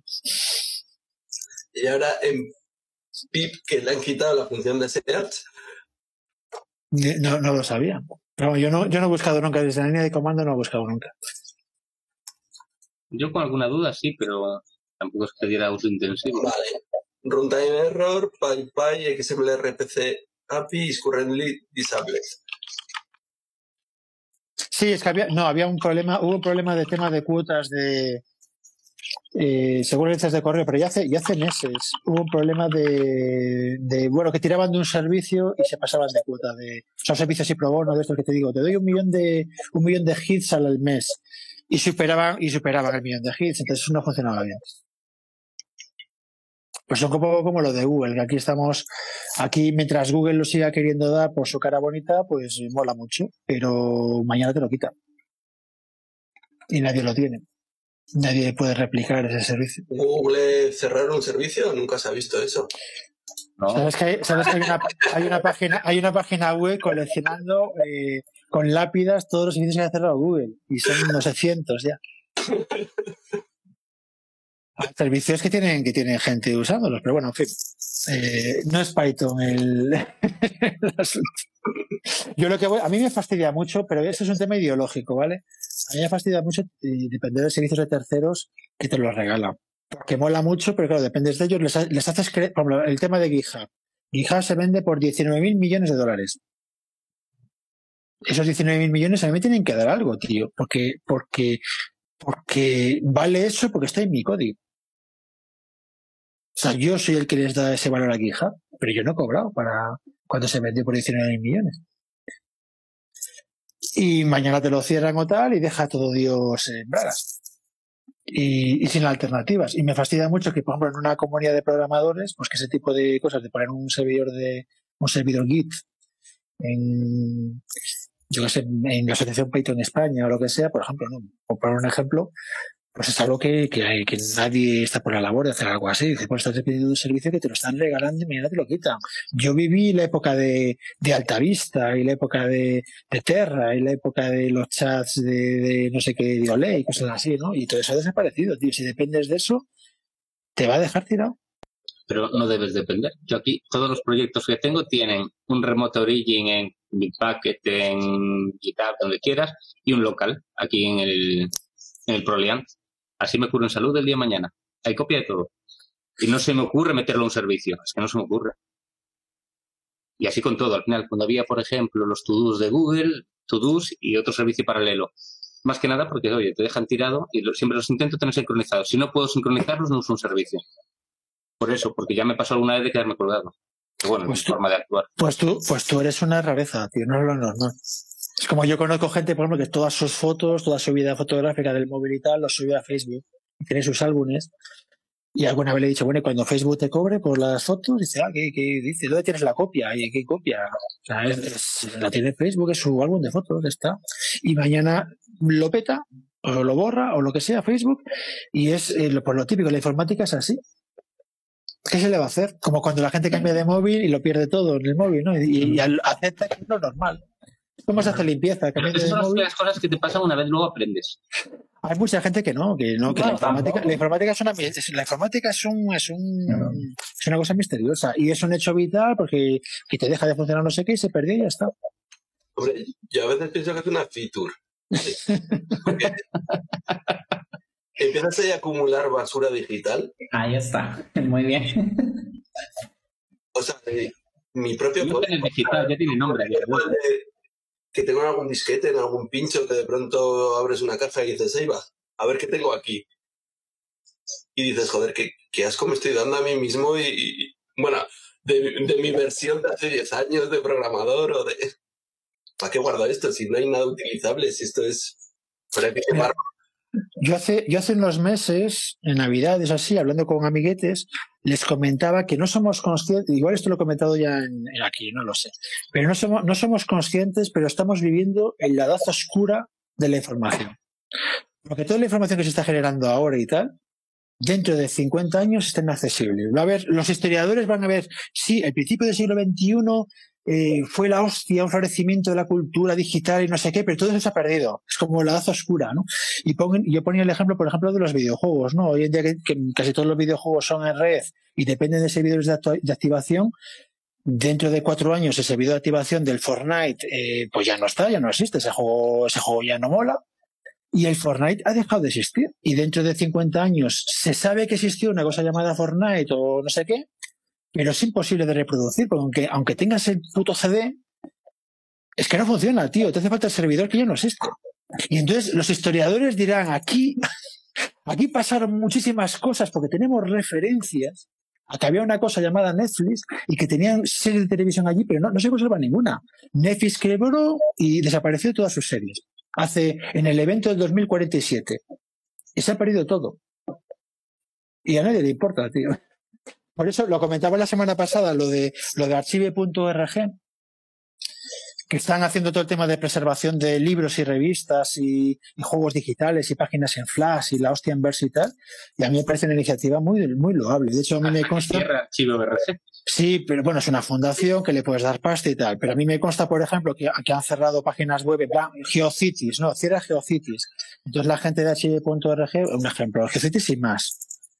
Y también pasó, no sé si pasó también con Doctor Dobbs y alguna cosa más por aquí, así muy potente. O, hostia, con los de con los de la web esta, que era todo de subir imágenes, pero que todo que se subiera porno y de repente lo censuraron de golpe y dijeron, tenéis un mes para quitar todo lo que hay aquí, lo que el algoritmo dice que se ve un pecho, se va a borrar.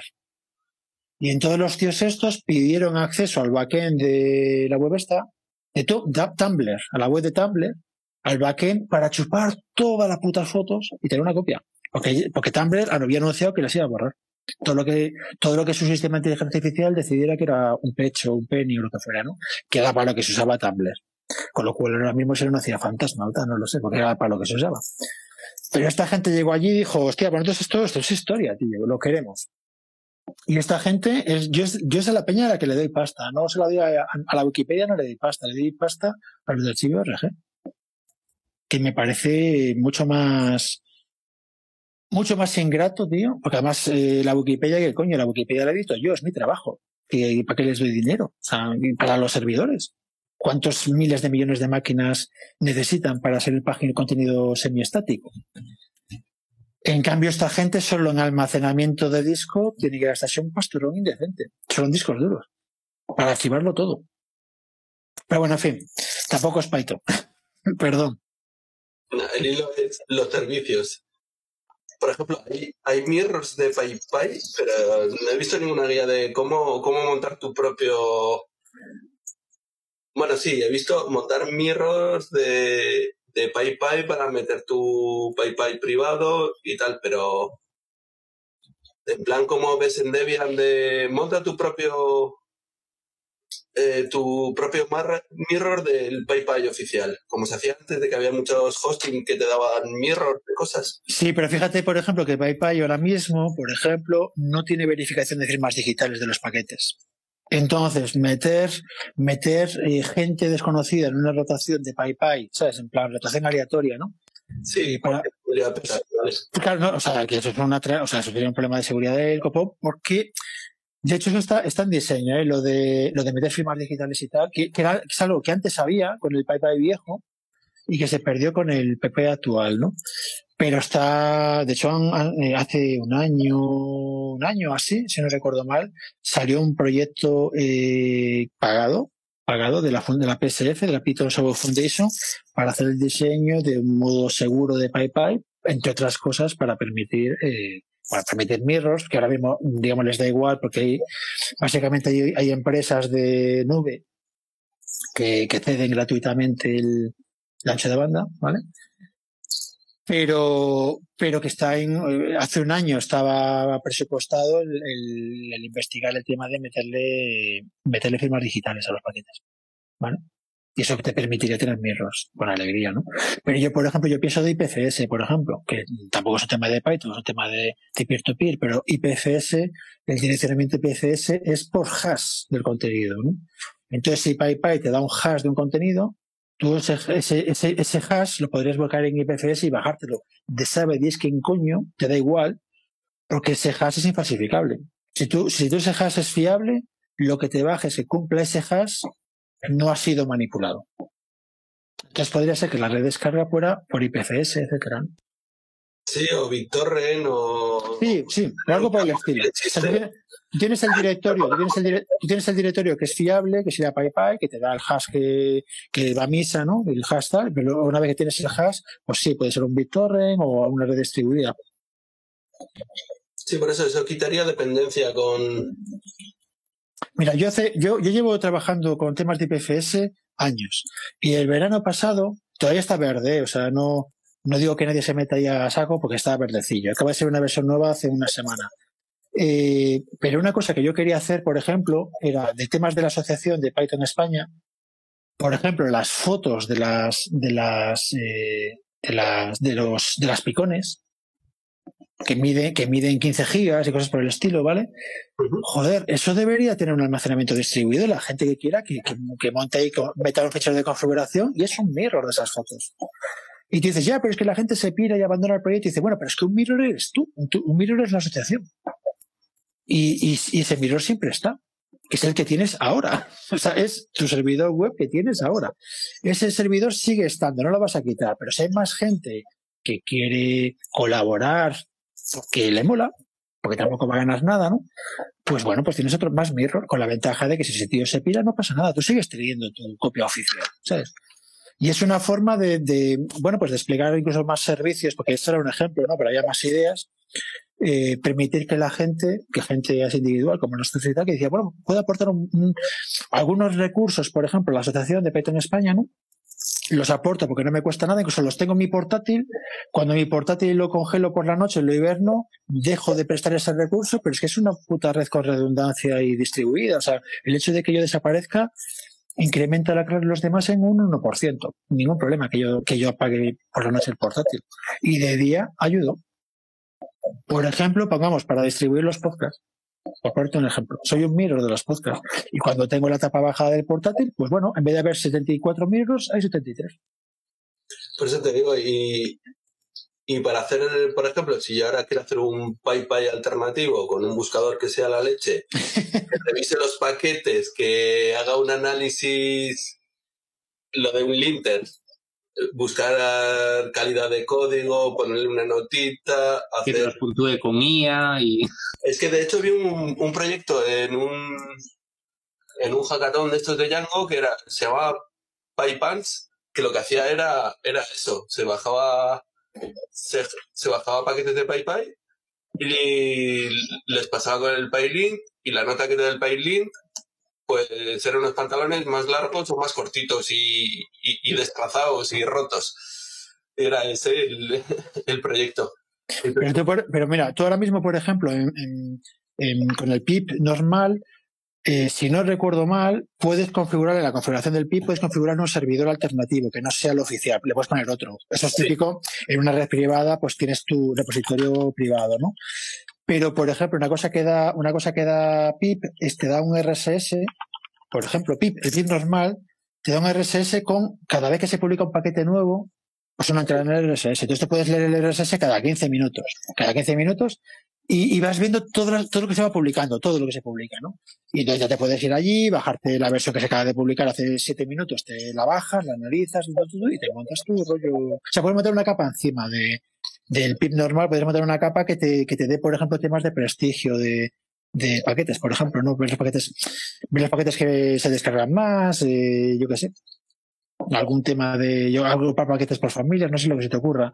Yo, por ejemplo, yo, yo para avisarme, yo ya comenté que yo tengo sistemas que me avisan cuando un paquete mío, o sea, un paquete que, del que yo, que yo uso, cuando sale una versión nueva. Y lo que hace es chupar del feed. O sea, está chupando el feed todo puto rato, lo guarda ahí y cuando y yo, monitor, yo monitorizo paquetes. Y cuando hay una versión nueva de un paquete, un sistema mío me avisa. Pero vamos, pues ese, ese feed lo tiene, tiene mogollón de actividad, pero ese, ese feed lo, lo lees cada 10 minutos y ya está. Sí, sí, sí, eso lo vi. A ver, si tengo que montar antes máquina, no sé qué, para el montar ahí un sistema que esté ahí medio automatizado, luego, yo qué sé, Con un proyecto como el nuestro que se nos muere y chupa gigas y gigas de memoria, no podría. ¿Un FLAC es 8? Sí. Un, no sé, pero estaría guapo, yo creo. Hombre, yo, podría publicar el, el, tema este, ¿no? En plan, son servicios súper chorras, ¿no? Una página un formulario que te registras, usuario y clave, bueno, perdón, dirección de correo y clave, y te suscribes a paquetes de PIP y cuando sale una versión nueva te manda un mail. Es que lo tengo hecho para mí. Claro, es que eso viene bien. De hecho, vi servicios que luego se convierten en empresas de pago y tal, de busca la palabra security sube. o en los cómics del propio proyecto o cosas de esas. Entonces ya sabes que ese proyecto ha sufrido un, un problema de seguridad. Eso, por ejemplo, los de GitHub tenían, tenían rollos de, de que tú podías, creo que era Optim, me parece, pero tú podías suscribirte o pedir que te pasaran la prueba del algodón, que básicamente cogía de módulos Python tuyos, coge tus requirements, ¿no? Y mira, y mira tus dependencias, y si alguna de tus dependencias ha tenido un problema de seguridad, te avisas. Sí, hay paquetes también que lo hacen. Ahora no me acuerdo cómo se llamaba. Otra cosa para meter al CI, o sea, el Continuous Integration. Pero sí, que tienen bases de datos de paquetes con fallos de seguridad y te, y te avisa. A mí dame, a mí dame lo de compilar binarios en, para Windows, tío, que, que yo sigo diciendo que pago por eso. Eh, no te lo mandé. Me mandaste uno de temas de integración continua y tal, pero no, no vi claro cómo funciona el asunto, no, no lo entiendo. Ah, vale. Tampoco me he puesto ahí a meterme a saco con ello. O sea, yo lo que me hace falta es que yo paso un paquete que, se, que hay que compilarlo y que me venga el binario compilado para Windows. Eso es lo que me hace falta para sacar la Berkeley DB, etcétera. Ah, pero en plan instalador de Windows también. No, un paquete que pueda hacer pipistal en Windows y que tenga el binario ahí para Windows y se lo baje. Vale, Como vale. te, como te bajas la versión precompilada para Linux, el, el many, many Linux no sé qué, el Will. Vale, sí. Entonces lo que te pasé debería funcionar. No lo, no lo he probado, ¿eh? yo lo vi, lo vi un poco por encima de la protección y tal y no entendí muy bien cómo funcionaba el asunto y bueno, lo tengo por ahí en, un, en uno de mis infinitos tabs para verlo bien, pero no, no me pareció evidente cómo era la cosa. No sé, estar expreso o lo que sea. O sea, es que era como una herramienta que se integra con distintos servicios de ejecución continua y te dan una opción ahí para generar los paquetes. Bueno, pues me lo, me lo volveré a mirar otra vez. Bueno, y tienes, y tienes ahí otro papel con cosas que odias. Una, dos, tres, cuatro, cinco. Pero es que no quiero hablar yo solo, tío, que os den por saco.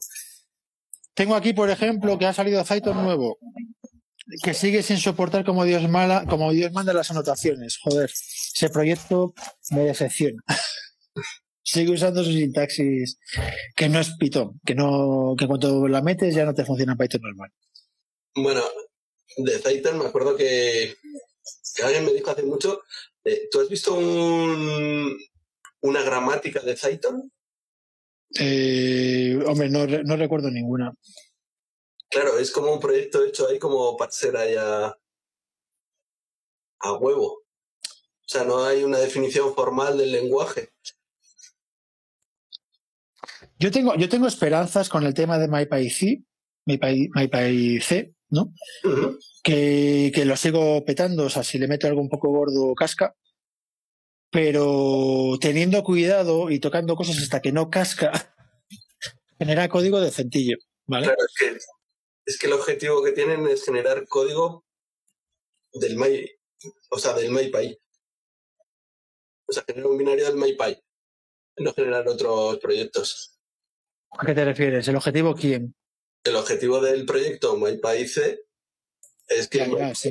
No, no, no, pero no, pero yo que yo te, que yo etiqueto, yo te, yo meto código mío con etiquetas MyPy y toda la, o sea, bueno, con, con la anotación de tipos, eh, y como el código sea un poco sofisticadillo y tal, Coredump. No, no me compila co- o binarios correctos, básicamente. ¿no? Te da bugs, te da no sé qué, que habría que reportarlos y tal, pero mi vida no me da para más. De hecho, quería comentaros más temas de, de, de contribuciones en proyectos open source que parece que te, te importa más el código que al, que al dueño de la biblioteca, cosa que me ha pasado recientemente.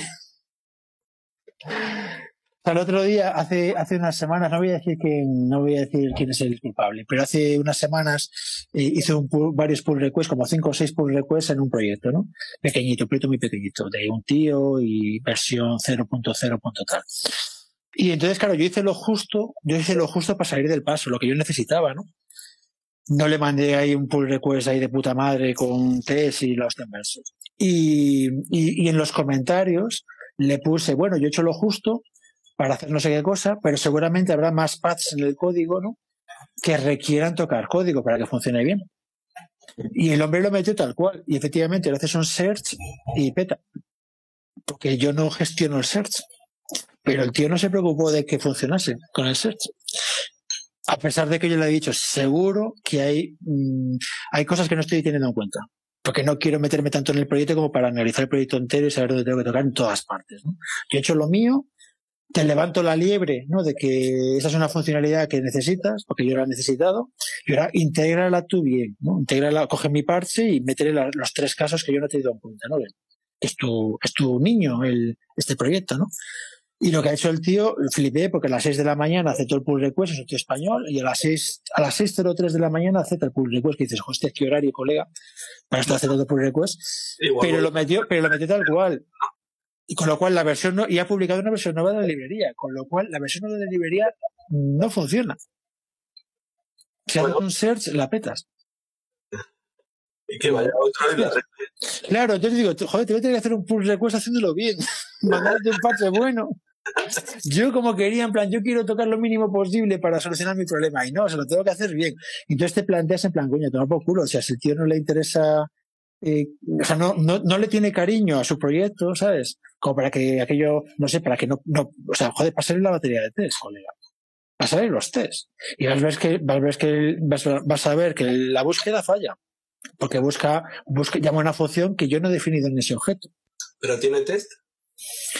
Tiene, tiene, el test mide 5K. El fichero de test mide 5K, algunas cosas hará. 5 kilobytes. Pues le dará algo. Pero si no comprueba lo- el search, tiene que añadírselo. Que parece como muy básico, ¿no? Y, y me he encontrado cosas, y el código, pues eso, tener que andar mirando el código porque la documentación es un puto cachondeo y, o sea, de que no vale para nada y tener que mirar el código, ¿no? Entonces dices, joder, me compensa, me compensa hacerlo bien y mandarle un parche correcto y mejorar su producto, ¿sabes? O hacerme el mío. Claro, Pero se lo- la que lo hago con más cariño. Encima es versión 0.0.0, o sea, implementa también lo mínimo, ¿sabes? No, no es una librería super tocha que replicarla te cuesta un huevo, sino es que me cuesta menos hacérmelo yo. Estas 2.000 líneas de código me cuesta menos hacérmelo yo que, que estudiar cómo lo has hecho, que además es código un poco bizarro y. Y me llamó la atención que, bueno, ya me he pasado más casos, pero esto es como muy cercano, ¿no? De hace, de este fin de semana, ¿no? De, de gente que su código no lo, no, aparentemente, igual, a ver, no sé, igual hay motivos, ¿no? No voy a decir que, no voy a decir nada que, joder, al, al final me acaba escuchando el tío, pero la impresión que dio es que no le tiene cariño a su código.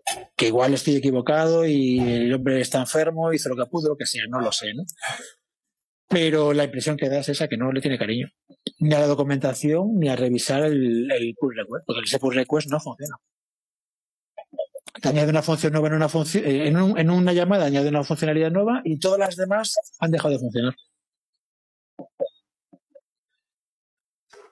Pues no sé, hay cosas que es de colaboración, flujos de colaboración que. O sea, yo he visto algún proyecto que tú, si no firmas el commit directamente, pasas del, del pull request. Si luego el test no, o sea, si, si tu pull request no pasa una batería de test, directamente pasan de ti. Y si baja la cobertura de los test, también pasan de ti. Entonces es como que directamente tienen automatizado el, tira, colaboraciones que, nos pueden dar más trabajo del que nos quiten. A ver, yo hay proyectos, bueno, lo Python funciona así. Python, el C Python, pues desde que migró a GitHub, la idea de migrarlo a GitHub en, hace en 2018 por ahí, eh, la idea era reducir la barrera de entrada, ¿sabes? Que no tengas que ser core developer para aplicar código. O sea, tú puedes aplicar código aquel, haces un pull request y bueno, y un core developer lo mira, pero, pero tú ya te has currado el código, ¿no? Ya lo tiene que revisar alguien que sepa. Y, y la idea básicamente era esa, era reducir la barrera de entrada. ¿Qué ocurre? Que nos llega, nos llegan miles de pull requests. Entonces hay un mogollón, hay una chica que se ha currado la hostia en verso, la Mariata no sé qué, o algo así. Una, una chica oriental que, que la tía entró de core developer por el trabajo que estaba haciendo, pero vamos, merecido, ¿eh? O sea, además un trabajo ingrato, coñazo y tal, de automatizar todos los filtrados. Y, por ejemplo, ahora mismo, por ejemplo, tú haces un, como core developer, yo meto un parche en Python y, le, y con etiquetas le digo, con etiquetas le digo qué backports hay que hacer, ¿no? O sea, tú lo haces sobre el master, por decirlo de alguna manera, lo que será Python 3.10, y le dices, bueno, esto tiene que ir a 3.9 y a 3.8. Y entonces hay un bot que te hace, te extrae el parche, se lo planta en el 3.9, se lo planta en 3.8. Si, si no hay conflictos, lo aplica directamente, con lo cual a veces hay que tener cuidado, porque no hay conflictos, pero no funciona, ¿no? Pero si hay un conflicto, tienes que hacer una resolución manual, etcétera. Pero claro, normalmente, pues cuando no hay conflictos, pues eh, ese backporting, etcétera, lo hace automáticamente. Y como eso, mogollón. Igual que tienes el tema de integración continua. Si, si tu parche hace que no pasen test, eh, pues queda ahí en el limbo hasta que eso lo soluciones. Y cuando lo soluciones, entonces lo ve un core developer. Pero hasta que no metes, metes, allá, metes un test, eh, tu código pues no lo ve nadie, porque eh, llegan cientos de, pull requests. Lo ocurre, pero lo importante es que se te dé feedback. Es decir, si, tu parte se ignora, si tu pull request se ignora, que, se ignore por algo, que te ponga allí algo. ¿sabes? Que te diga, eh, es que no pasa la integración continua por este motivo, porque no cumple mucho. Ya sabes lo que tienes que hacer para solucionarlo. En algunos incluso me han, a pesar de que me haya rechazado, llega alguien, lo mira y dice, ah, mira, te falta no sé qué, o te puedo ayudar con algo, o si ve que le mola lo que ha visto, aunque esté rechazado automáticamente. Eso depende. y tal. Es la cultura del proyecto. Yo, yo, yo mandé hace, hace años, mandé un pull request de una línea o dos o tres, muy poquito, a Cody, ¿no? Al, sistema multimedia, ¿no? Para activarle la compresión de datos por LDAP, ¿no? Cuando está, por LDAP, no, perdón, por WebApp. Cuando estás accediendo a un servidor remoto para sacar el listado de películas y tal, eh, coño, que meta compresión. Porque además es, es, un, es, un, es un XML, tío. Eso se comprime como 10 a 1, una salvajada, ¿no? Y, y, claro, yo tengo discos compartidos con muchas cosas y tal, y aquello ocupaba un huevo el listado. Digo, coño, si le meto compresión, se comprime 20 a 1, una salvajada. Entonces, les mandé un parche que simplemente uh, era, activaba compresión. ¿Sabes? En plan, cur.compression igual a on. Algo del estilo, ¿no? Y bueno, no veas ese parche, las vueltas que dio porque había que compilar el CUR con soporte de compresión. No bastaba con activar la compresión, tiene que, tiene que estar compilada el soporte, ¿vale? Luego se activa con un flajo, no, pero tiene que tener el soporte dentro. Luego toda, en todas las, en todo el puto código del CODI había que activarla en la compresión, porque entonces se pegaba en hilos diferentes, si uno era con compresión, otro si no se Yo digo, oye, yo se he dos líneas de código. Y se montó un pollo que te cagas. Y me empezaron a picar ellos código, y, a, modificar el commit, eh, eh, añadiendo cosas. Al final pasaron las líneas de código, pasaron a 200. Y, y, cuando ya estaban más o menos contentos, dijeron, bueno, ha salido una versión nueva de Cody, haznos un rebase y nos lo mandas, ya consolidado todo. y, y, no tuve huevos de plan, joder, imposible volver a pasar por esto otra vez. Y, y, está en el limbo, el, el parche ese, tío creo que al final metieron compresión, o sea, alguien, pero no con mi, no sé, me cogería mi, pues la idea inicial mi y tal y lo, y lo metió. O sea, ahora, mismo hay compresión en RedApp, en WebApp, pero no, pero mi parte mi pull request sigue abierto, como que está pendiente y tal. Seguramente ya, ya no es necesario, ¿no? Pero ahí se metieron, porque además la gente está de Cody, tiene el, rollo, tiene el rollo de que cada vez son menos, está el proyecto como que va perdiendo fuerza de, de, eh, fuerza de desarrollo, ¿no? O sea, la gente se va retirando del proyecto y no entra gente nueva, ¿no? Entonces, eh, según les del día, están muy encima de intentar que gente que manda parches y tal, que se sienta bienvenida, ¿no? Y pues para que, para que se queden, ¿no? Y, y, al final, dentro de dos años, son los que van a mantener el código, son, van a ser los popes del tal. Pero eso según el día que tengan, porque hay veces que te mandan a todo culo. Entonces, eh, yo, por ejemplo, tengo un proyecto viejo que es de integrar un intérprete de Python dentro de código. Y, y, cosas como gestión de base de datos y tal, que no, que no requieren ser no requieren ser con un rendimiento acojonante porque estás haciendo una consulta a la base de datos o estás tocando el disco duro, etcétera, que esa parte esté en, esté en Python. ¿Para qué? Para bajar la barrera de entrada, porque Cody es C++. Entonces, si, si algunas partes del, del, del code, del Cody son Python, pues más gente puede tocar esas partes. Y ese, ese proyecto les llevo persiguiendo con el año y me mandan a la mierda, básicamente. De buenas palabras, pero y bueno, pues eh, no sé, todo esto viene a cuento porque le quiero meter Python dentro. Ya sé, ya, ya he tocado que esto es de Python. que luego me acusan de, de que hablo de cosas muy raras, que no, que no son Python. Un día teníamos que hacer un repaso de qué, de qué sistema, qué micros tenemos para, para grabar, porque hay gente que se lo oye muy bien, yo que como Eduardo, salvo cuando teclea, en general se lo oye bien, y cuando teclea se le oye demasiado bien teclear. Pero en general la calidad de sonido es decente cuando habla. Y, y luego a mí, por ejemplo, yo con el Bluetooth, que hoy estoy con el, con el... Esto es porque tengo buena voz, no es el micrófono.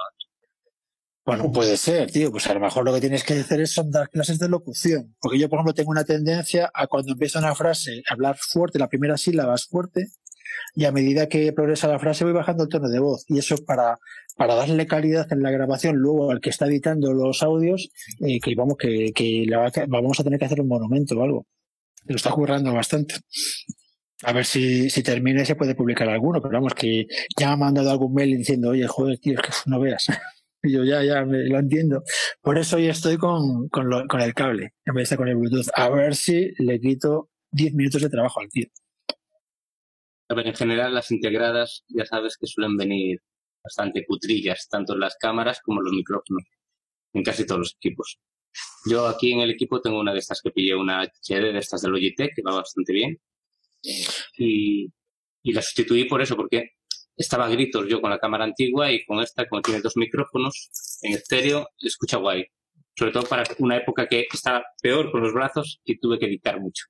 O sea, tú lo que estás, tú lo que estás es una cámara externa que tiene micro también, cámara y micro para videoconferencia, que lo, lo en Sí, el es portátil una- o tal.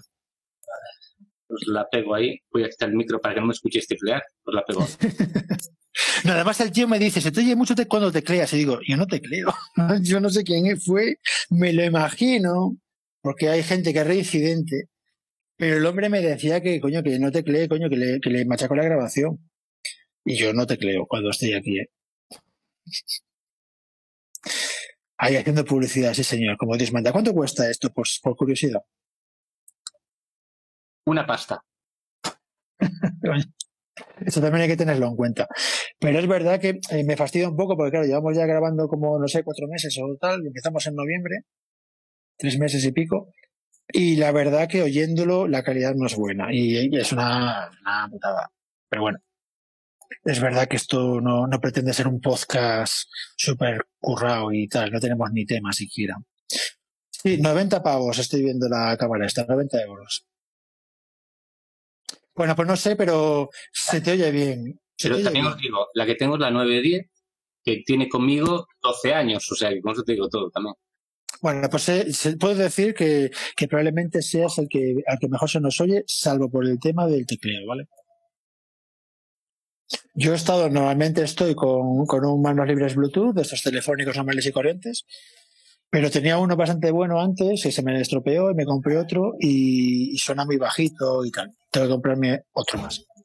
O no decente. Estoy preguntando por ahí a los amiguetes que usan de manos libres. Pero manos libres no para estar delante del ordenador, para manos libres de, de móvil para estar por la calle, etcétera. ¿no? Yo ahora estoy con los auriculares del, del iPhone. Sin ir hacia- vale, esto no es Python, pero bueno, hay en AliExpress algunos micrófonos de condensador muy, muy, muy, muy baratitos. Estamos hablando de 5 a 10 euros, ¿vale? Que son una, un lujo como se escuchan. Sí, pero mi problema es que yo quiero algo para el móvil, Ah, para el móvil. Sí, los hay también, ¿eh? De condensador para el móvil. pero por Bluetooth.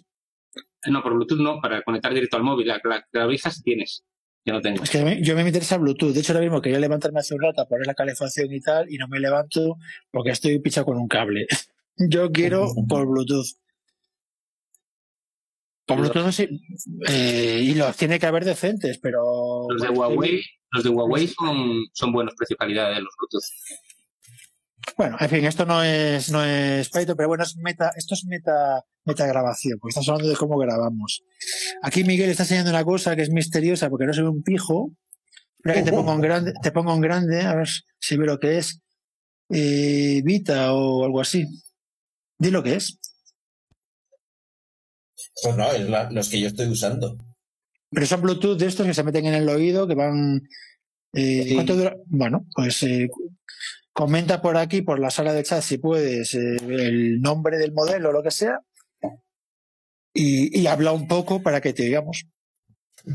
No, pero no, lo, no uso el micrófono del, del, del, del Bluetooth. El, el micrófono que uso es el de la cámara. se está oyendo, se está oyendo, se te oye el eco de la habitación. Se te oye bien, de calidad se te oye bien, pero tienes eco.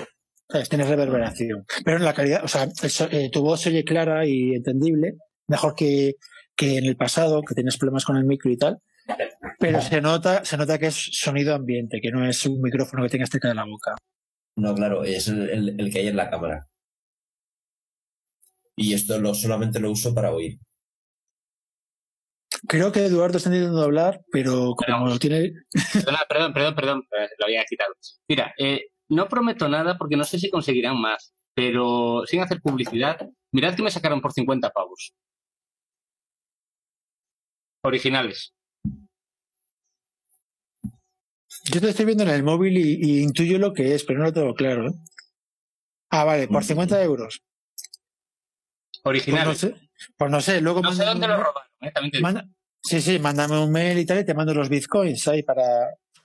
Ahora no que están en caída, tío. Pues mejor, te los mando y cuando suban, hostia, te, te mando 50 euros y cuando suban cuesta 400. 3, 400. Yo tengo, yo una vez recibí una donación de bitcoins en mi página web que era como 5 euros y tal. Hace, no sé, 5 años o más. Y ahora ya no sé lo que vale eso, pero en ese momento eran como 5 euros así, plan, bueno, me mola más. eh, bueno, aunque no es, no es del tema, me moló más un. Era, era un meme, pero era real, de un concurso en Estados Unidos que era primer premio 500 euros, segundo premio 250, tercer premio 100 euros, cuarto y quinto premio 5 bitcoins. A saber de qué año era eso. Pues probablemente el que ganó los bitcoins los ha perdido, porque como nadie se preocupa de lo que comentábamos antes, de preservar las cosas, incluyendo su monedero. Sí, yo conozco, yo, yo, yo conozco, yo conozco gente que ha perdido bitcoins. Yo los tenía ahí y tal, y en un cambio de ordenador, como es una cosa que no usa nunca, pues ni se preocupó. Hab- Hablando ya, y, y ya como va por el tema, está interesante, ¿alguno hizo una pequeña blockchain solo por la coña? No. Está, está curioso ver ahí cómo funciona el mecanismo. O sea, hacia al final 50, 100 líneas te haces una muy básica, obviamente, pero está curioso para aprender ahí cómo, cómo es el funcionamiento. Sí, yo, hombre, yo me leí, bueno, yo, yo empecé con los bitcoins como en 2012 por ahí, y que so- empezaron en 2008. Pues yo me metí, me leí el- los artículos y el, y el programa este, el, el programa de bitcoins, el Bitcoin, el, Bit- el Bitcoin Core, ¿no? El que es C++, eh, en 2013. Y la verdad que a mí, como, o sea, como, como, ahí tiene tres o cuatro ideas, ¿no? De cómo funciona, no los bitcoins, sino la cadena de bloques, ¿no? Tiene tres o cuatro ideas que me parecen magistrales, tío. O sea, lo, lo de la prueba de trabajo es, es algo, y que se ajuste sola, la prueba de trabajo, a la, a la potencia, ¿no? Que haya, me parece ideas eh, acojonantes, ¿no? De, de innova- innovadoras, ¿no? Claro, yo que a mí me gusta la criptografía, eh, desde hace, o sea, me leo papers de criptografía como hobby, eh, ninguna de esas ideas era nueva. O sea, todo eso ya, el tema de pruebas de trabajo, etcétera, ya son ideas más antiguas, ¿no? Pero aquí lo juntó todo en un proyecto eh, que, coño, que no ha cambiado desde 2008. O sea, hay los fundamentos de cómo funciona. Sigue siendo, vamos a decir, mm, Con lo bueno y con lo malo. Sí, sí. Sí, pero me refiero a que decir, bueno, pues, eh, joder, a mí el tema de la escalabilidad, la, de- la escalabilidad en función de la potencia de cálculo, que se escale automáticamente, eso es acojonante. Eh, la resolución de qué cadena, cu- cuando tienes una divergencia en las cadenas, ¿no? ¿Cómo se decide cuál es la buena? Eso es, eso ya es acojo- es acojonante. Eh, ¿Cómo tener el consenso distribuido de forma que nadie puede falsificar nada porque los demás no lo aceptan, ¿vale? Eso es acojonante. O sea, hay mil historias, tío, que, que son, que nada era nuevo, ya lo había propuesto. Yo estoy en una lista de, estoy en una lista de correos, se llama Cyberpunks. Cifer, Cyberpunks. Eh, que esta lista de correo tiene mm, veintitantos o treinta años. Tiene la hostia de, que en su momento era el rollo de hacer tu- tus programas criptográficos, te los hacías tú y cosas así, ¿no? Y, y, ahí fue donde se empezó a hablar del tema este de la cadena de logs, etcétera, ¿no? Y, y antes de que existiese. Y me parece, o sea, la idea me parece brillante. Ahora, en todas partes, te, ahora, hoy, hoy me han escrito una gente que quiere hacer cosas con, eh, es que no sé si decirlo, que todo se sabe al final, pero bueno, venga, lo digo, coño, me han escrito hoy, para comida sana, controlado por cadena de bloques, ¿no? Y claro, yo le pregunto, vale, eh, explícame cómo funciona, tío. Simplemente explícamelo. Es que no sé cómo coño coger el, el tofu vegano y eso que esté vinculado a una cadena de bloques. Que, que coño me lo expliquen. Y claro, te dicen, no, no te lo puedo explicar porque esto está patentado. Y dice, oh, coño, si está patentado, el nombre de patente y lo miro, lo miro. O sea, precisamente está patentado, me lo puedes explicar. Porque está patentado, está protegido, ¿no? Y siempre es una cosa súper... mm, Sí, tenemos una idea súper guay que no te la puedo explicar, pero te quiero contratar, pero no te puedo explicar qué vas a hacer exactamente y tal, y cómo funciona la tecnología. Yo que sé más o menos cómo va, lo de cadena de bloques, digo, explícame cómo funciona, tío. Es que no veo. Y realmente tiene. Yo, creo que tiene- con los contratos inteligentes. Leen lo que es un contrato inteligente, intentan llevarlo a cualquier lado, como diciendo, "Ah, la panacea de, de la transparencia. ¿Sabes? Pero, pero no. Pero eso, pero eso lo puedes tener. eh, A ver, es que la cadena, la cadena de bloques es la peor base de datos que puedes tener. Solo es útil si en una red hostil que con múltiples operadores se compiten entre sí, etcétera. Eh, en las situaciones normales, yo qué sé, pues eh, joder.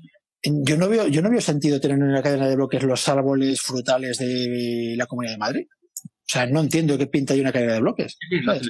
Y dice, no, la transparencia y tal. Coño, la transparencia es que yo me conecto y me bajo la base de datos. Esa es la transparencia. Me conecto al, al opendatamadrid.org y, y me baso, me bajo lo que quiera, el CSV de lo que sea, y lo proceso. Y, la, y, la, y las bicicletas, la- los puntos de carga de las bicis, y los taxis de Madrid, no sé qué. Yo, por ejemplo, estoy buscando como, como oro un paño y no lo encuentro. Bueno, como oro un paño no sería buscar, pero estoy buscando desesperado un sistema, algo que en Madrid, Madrid, claro, porque es lo que a mí me interesa, ¿no? Madrid comunidad, que me dé la posición en tiempo real de los autobuses. O sea, el GPS del autobús. Porque yo, yo trabajo fuera, yo vivo fuera de Madrid. Bueno, pues cuando voy a Madrid voy en bus. O sea, yo quiero salir y no esperar el puto autobús. Yo no quiero esperar en la parada 15 minutos al- a la lluvia y al, y al calor y tal. Yo quiero que cuando el autobús está en tal sitio, a mí mi sistema me diga, si sales ahora lo pillas. Y salgo, tú, tú, tú, tres minutos, llego allí y en 20 segundos pasa el bus. A mí, a para eso me hace falta saber la posición en tiempo real del autobús. Eso no existe. No sería útil para la gente. Pero yo creo que sí, pero yo no lo he encontrado. Puede ser que haya algo así, o sea, que te dé posiciones, pero de autobuses interurbanos y tal no lo he encontrado. Igual, igual sí que lo hay, ¿eh? no, no, lo, no lo garantizo, ¿no? Pero a mí, a mí dame eso, no me des un puto blockchain. ¿Para qué coño quiero yo un blockchain de dónde estaba el autobús hace un mes? O sea, o las reparaciones de, de, de que le cambiaron una pieza al motor. Me es indiferente. Es el peor sistema, tío.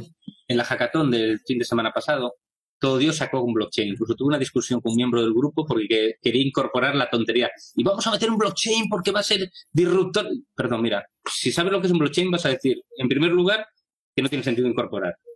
Pues tuve una discusión muy intensa por el hecho de hacerles entender que no, que ni es la panacea, ni hay que aplicarlo a cualquier tontería porque esté disponible. Y sin embargo, el resto de los proyectos llevaban el dichoso blockchain. tío. Ya, pues hay que, pregu- hay que- sí, pero hay que preguntarles, bueno, ¿y qué hace el blockchain? Eh, ¿Para qué sí? ¿Para qué? ¿Qué, qué, qué?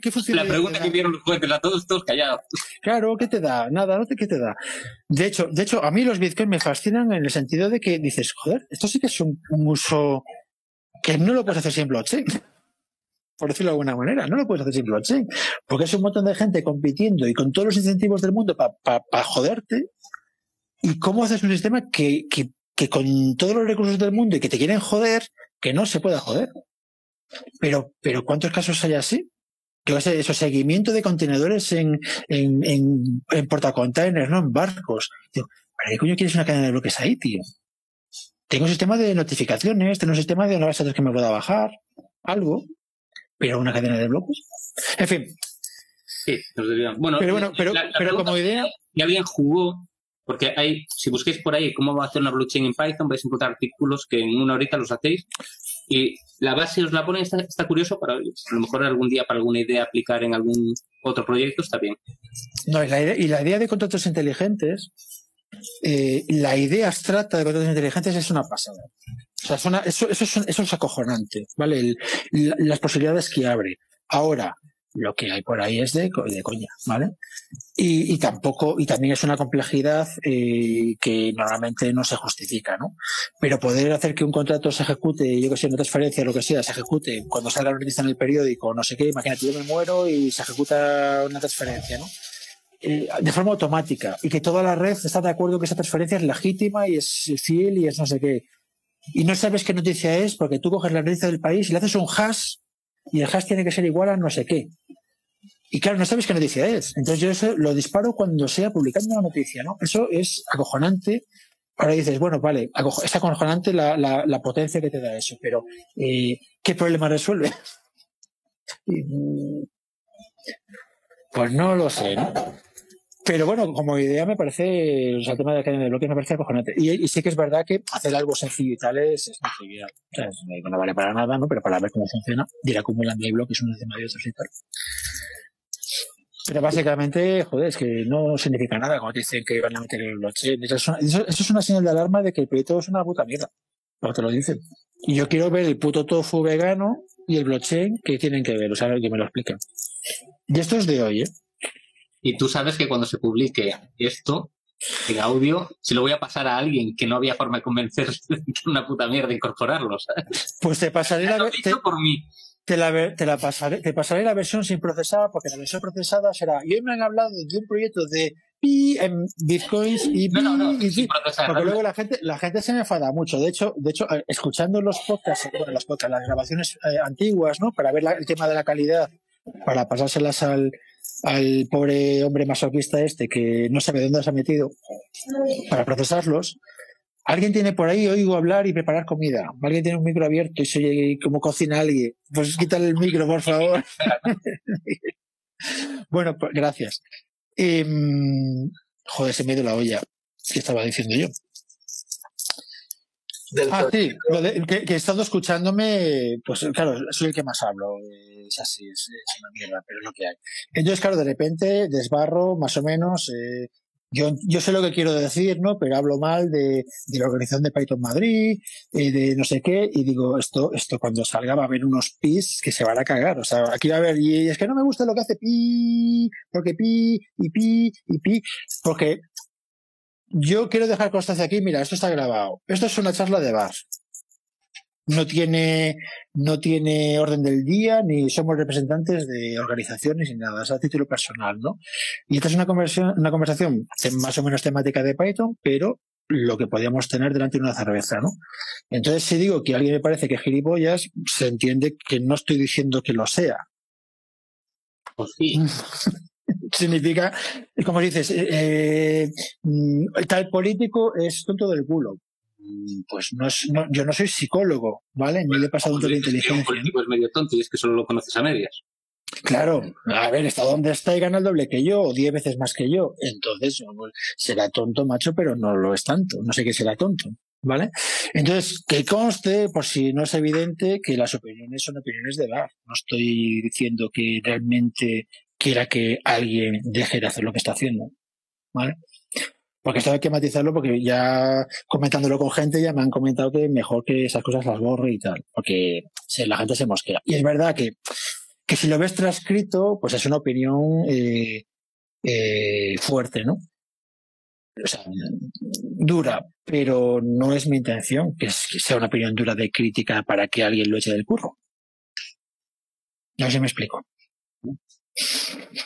Pero lo, voy a matizar. Y, si hablas mucho, bueno, ya sabes, podemos implementar una blockchain que dé el turno de la palabra, sea un consenso y ya está solucionado. Yo he pensado varias veces lo de poner deberes, ¿no? Decir, ah, la semana que viene podríamos hablar de no sé qué cosa, ¿no? Y tenemos una semana para mirarlo. Pero no sé si será buena idea o no. no, sé, Yo al menos no doy encontrado hueco. O sea, ya claro, que estoy aquí a estas horas, entonces, bueno, hay cosas, hay cosas que son muy básicas, por ejemplo, lo de lo del Exception este nuevo, ¿no? El Exception Group, eh, pues es algo de hoy, pero tampoco había tiempo para mirarlo. Pero bueno, yo, yo le he dedicado media hora a leerme el PEP. Digo, hombre, es que coño, si soy yo el único que no se lo ha leído, menuda mierda. Entonces me lo, me lo he mirado. Pero bueno, lo he leído, claro, y de repente llega Javier y me dice, oye, Race From, ¿cómo va? yo, todo muerto, chaval, míratelo, léetelo. yo que sí. Me lo he leído en 20 minutos. Es como, ah, pues igual. Pero sí, bueno. sacar tiempo para hacer cosillas.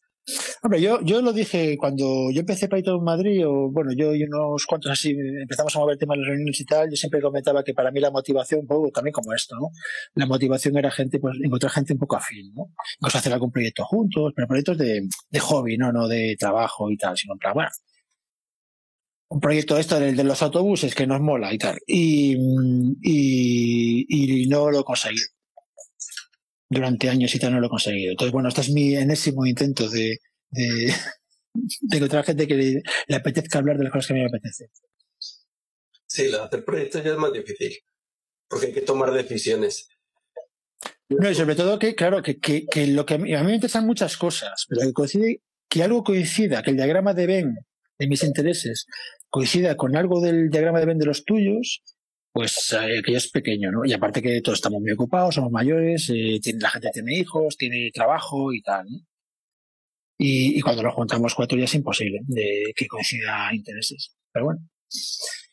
Pero por lo menos eh, charlar de, de Python así en, en cosas que todos podemos usar, pues sí. A mí ya me ha quedado claro que Django mola, que tendré que aprender algo de JavaScript. Ya me lo habéis dejado clarísimo. Bueno, lo, lo vamos dejando, alguien tiene algo que decir. Son las, son las 21.37. Bueno, lo podemos dejar y así no le damos más trabajo, ¿no? Al pobre hombre que nos tiene que editar. Yo ya le he dicho que los silencios y tal, que los edite un poco, porque hay pausas, ¿no? Pero bueno, ya, ya son horas y si no tenemos un tema claro y tal, lo podemos dejar si os apetece. Se va bien. Miguel ha dicho algo, pero no se lo ha oído. Sí, que vale, que buenas noches. Bueno, chicos, pues nada, nos vemos la semana que viene, si, si no hay ningún problema, en el nuevo canal, en el PAI 20 2021, que, que seguro que alguien se ha despistado. Y, y pues vuelvo a decir, si yo las cosas que voy sacando realmente es porque me las voy encontrando por ahí durante la semana, eh, como lo del PIL, que me pasó hace un par de días, y me las apunto. Me las apunto porque son temitas para tenerlos entretenidos 10 minutillos. Entonces, si, si encontráis algo vosotros también en vuestra actividad diaria, perfecto. ¿Ok? Vale. Vale. Pues nada, buenas Pues nada, hasta la, hasta la semana que viene. para- para- eh, de aquí que lo corte luego, ¿vale? Voy a hacer una pregunta que no tiene que ver con Python, ¿vale? Espera, espera, espera. Voy a, voy a dejar la grabación porque hubo una vez que no lo hice con, con Javier y me arrepiento mucho de no haber cortado la grabación. Podcast de Python en español. Tertulia Python en castellano. Cada martes una nueva sesión. Contacta con nosotros en python 2021 arroba podcast.jcea.es. En Twitter en arroba python-podcast. Puedes encontrar las grabaciones de otras sesiones en https barra podcast.jcea.es barra python.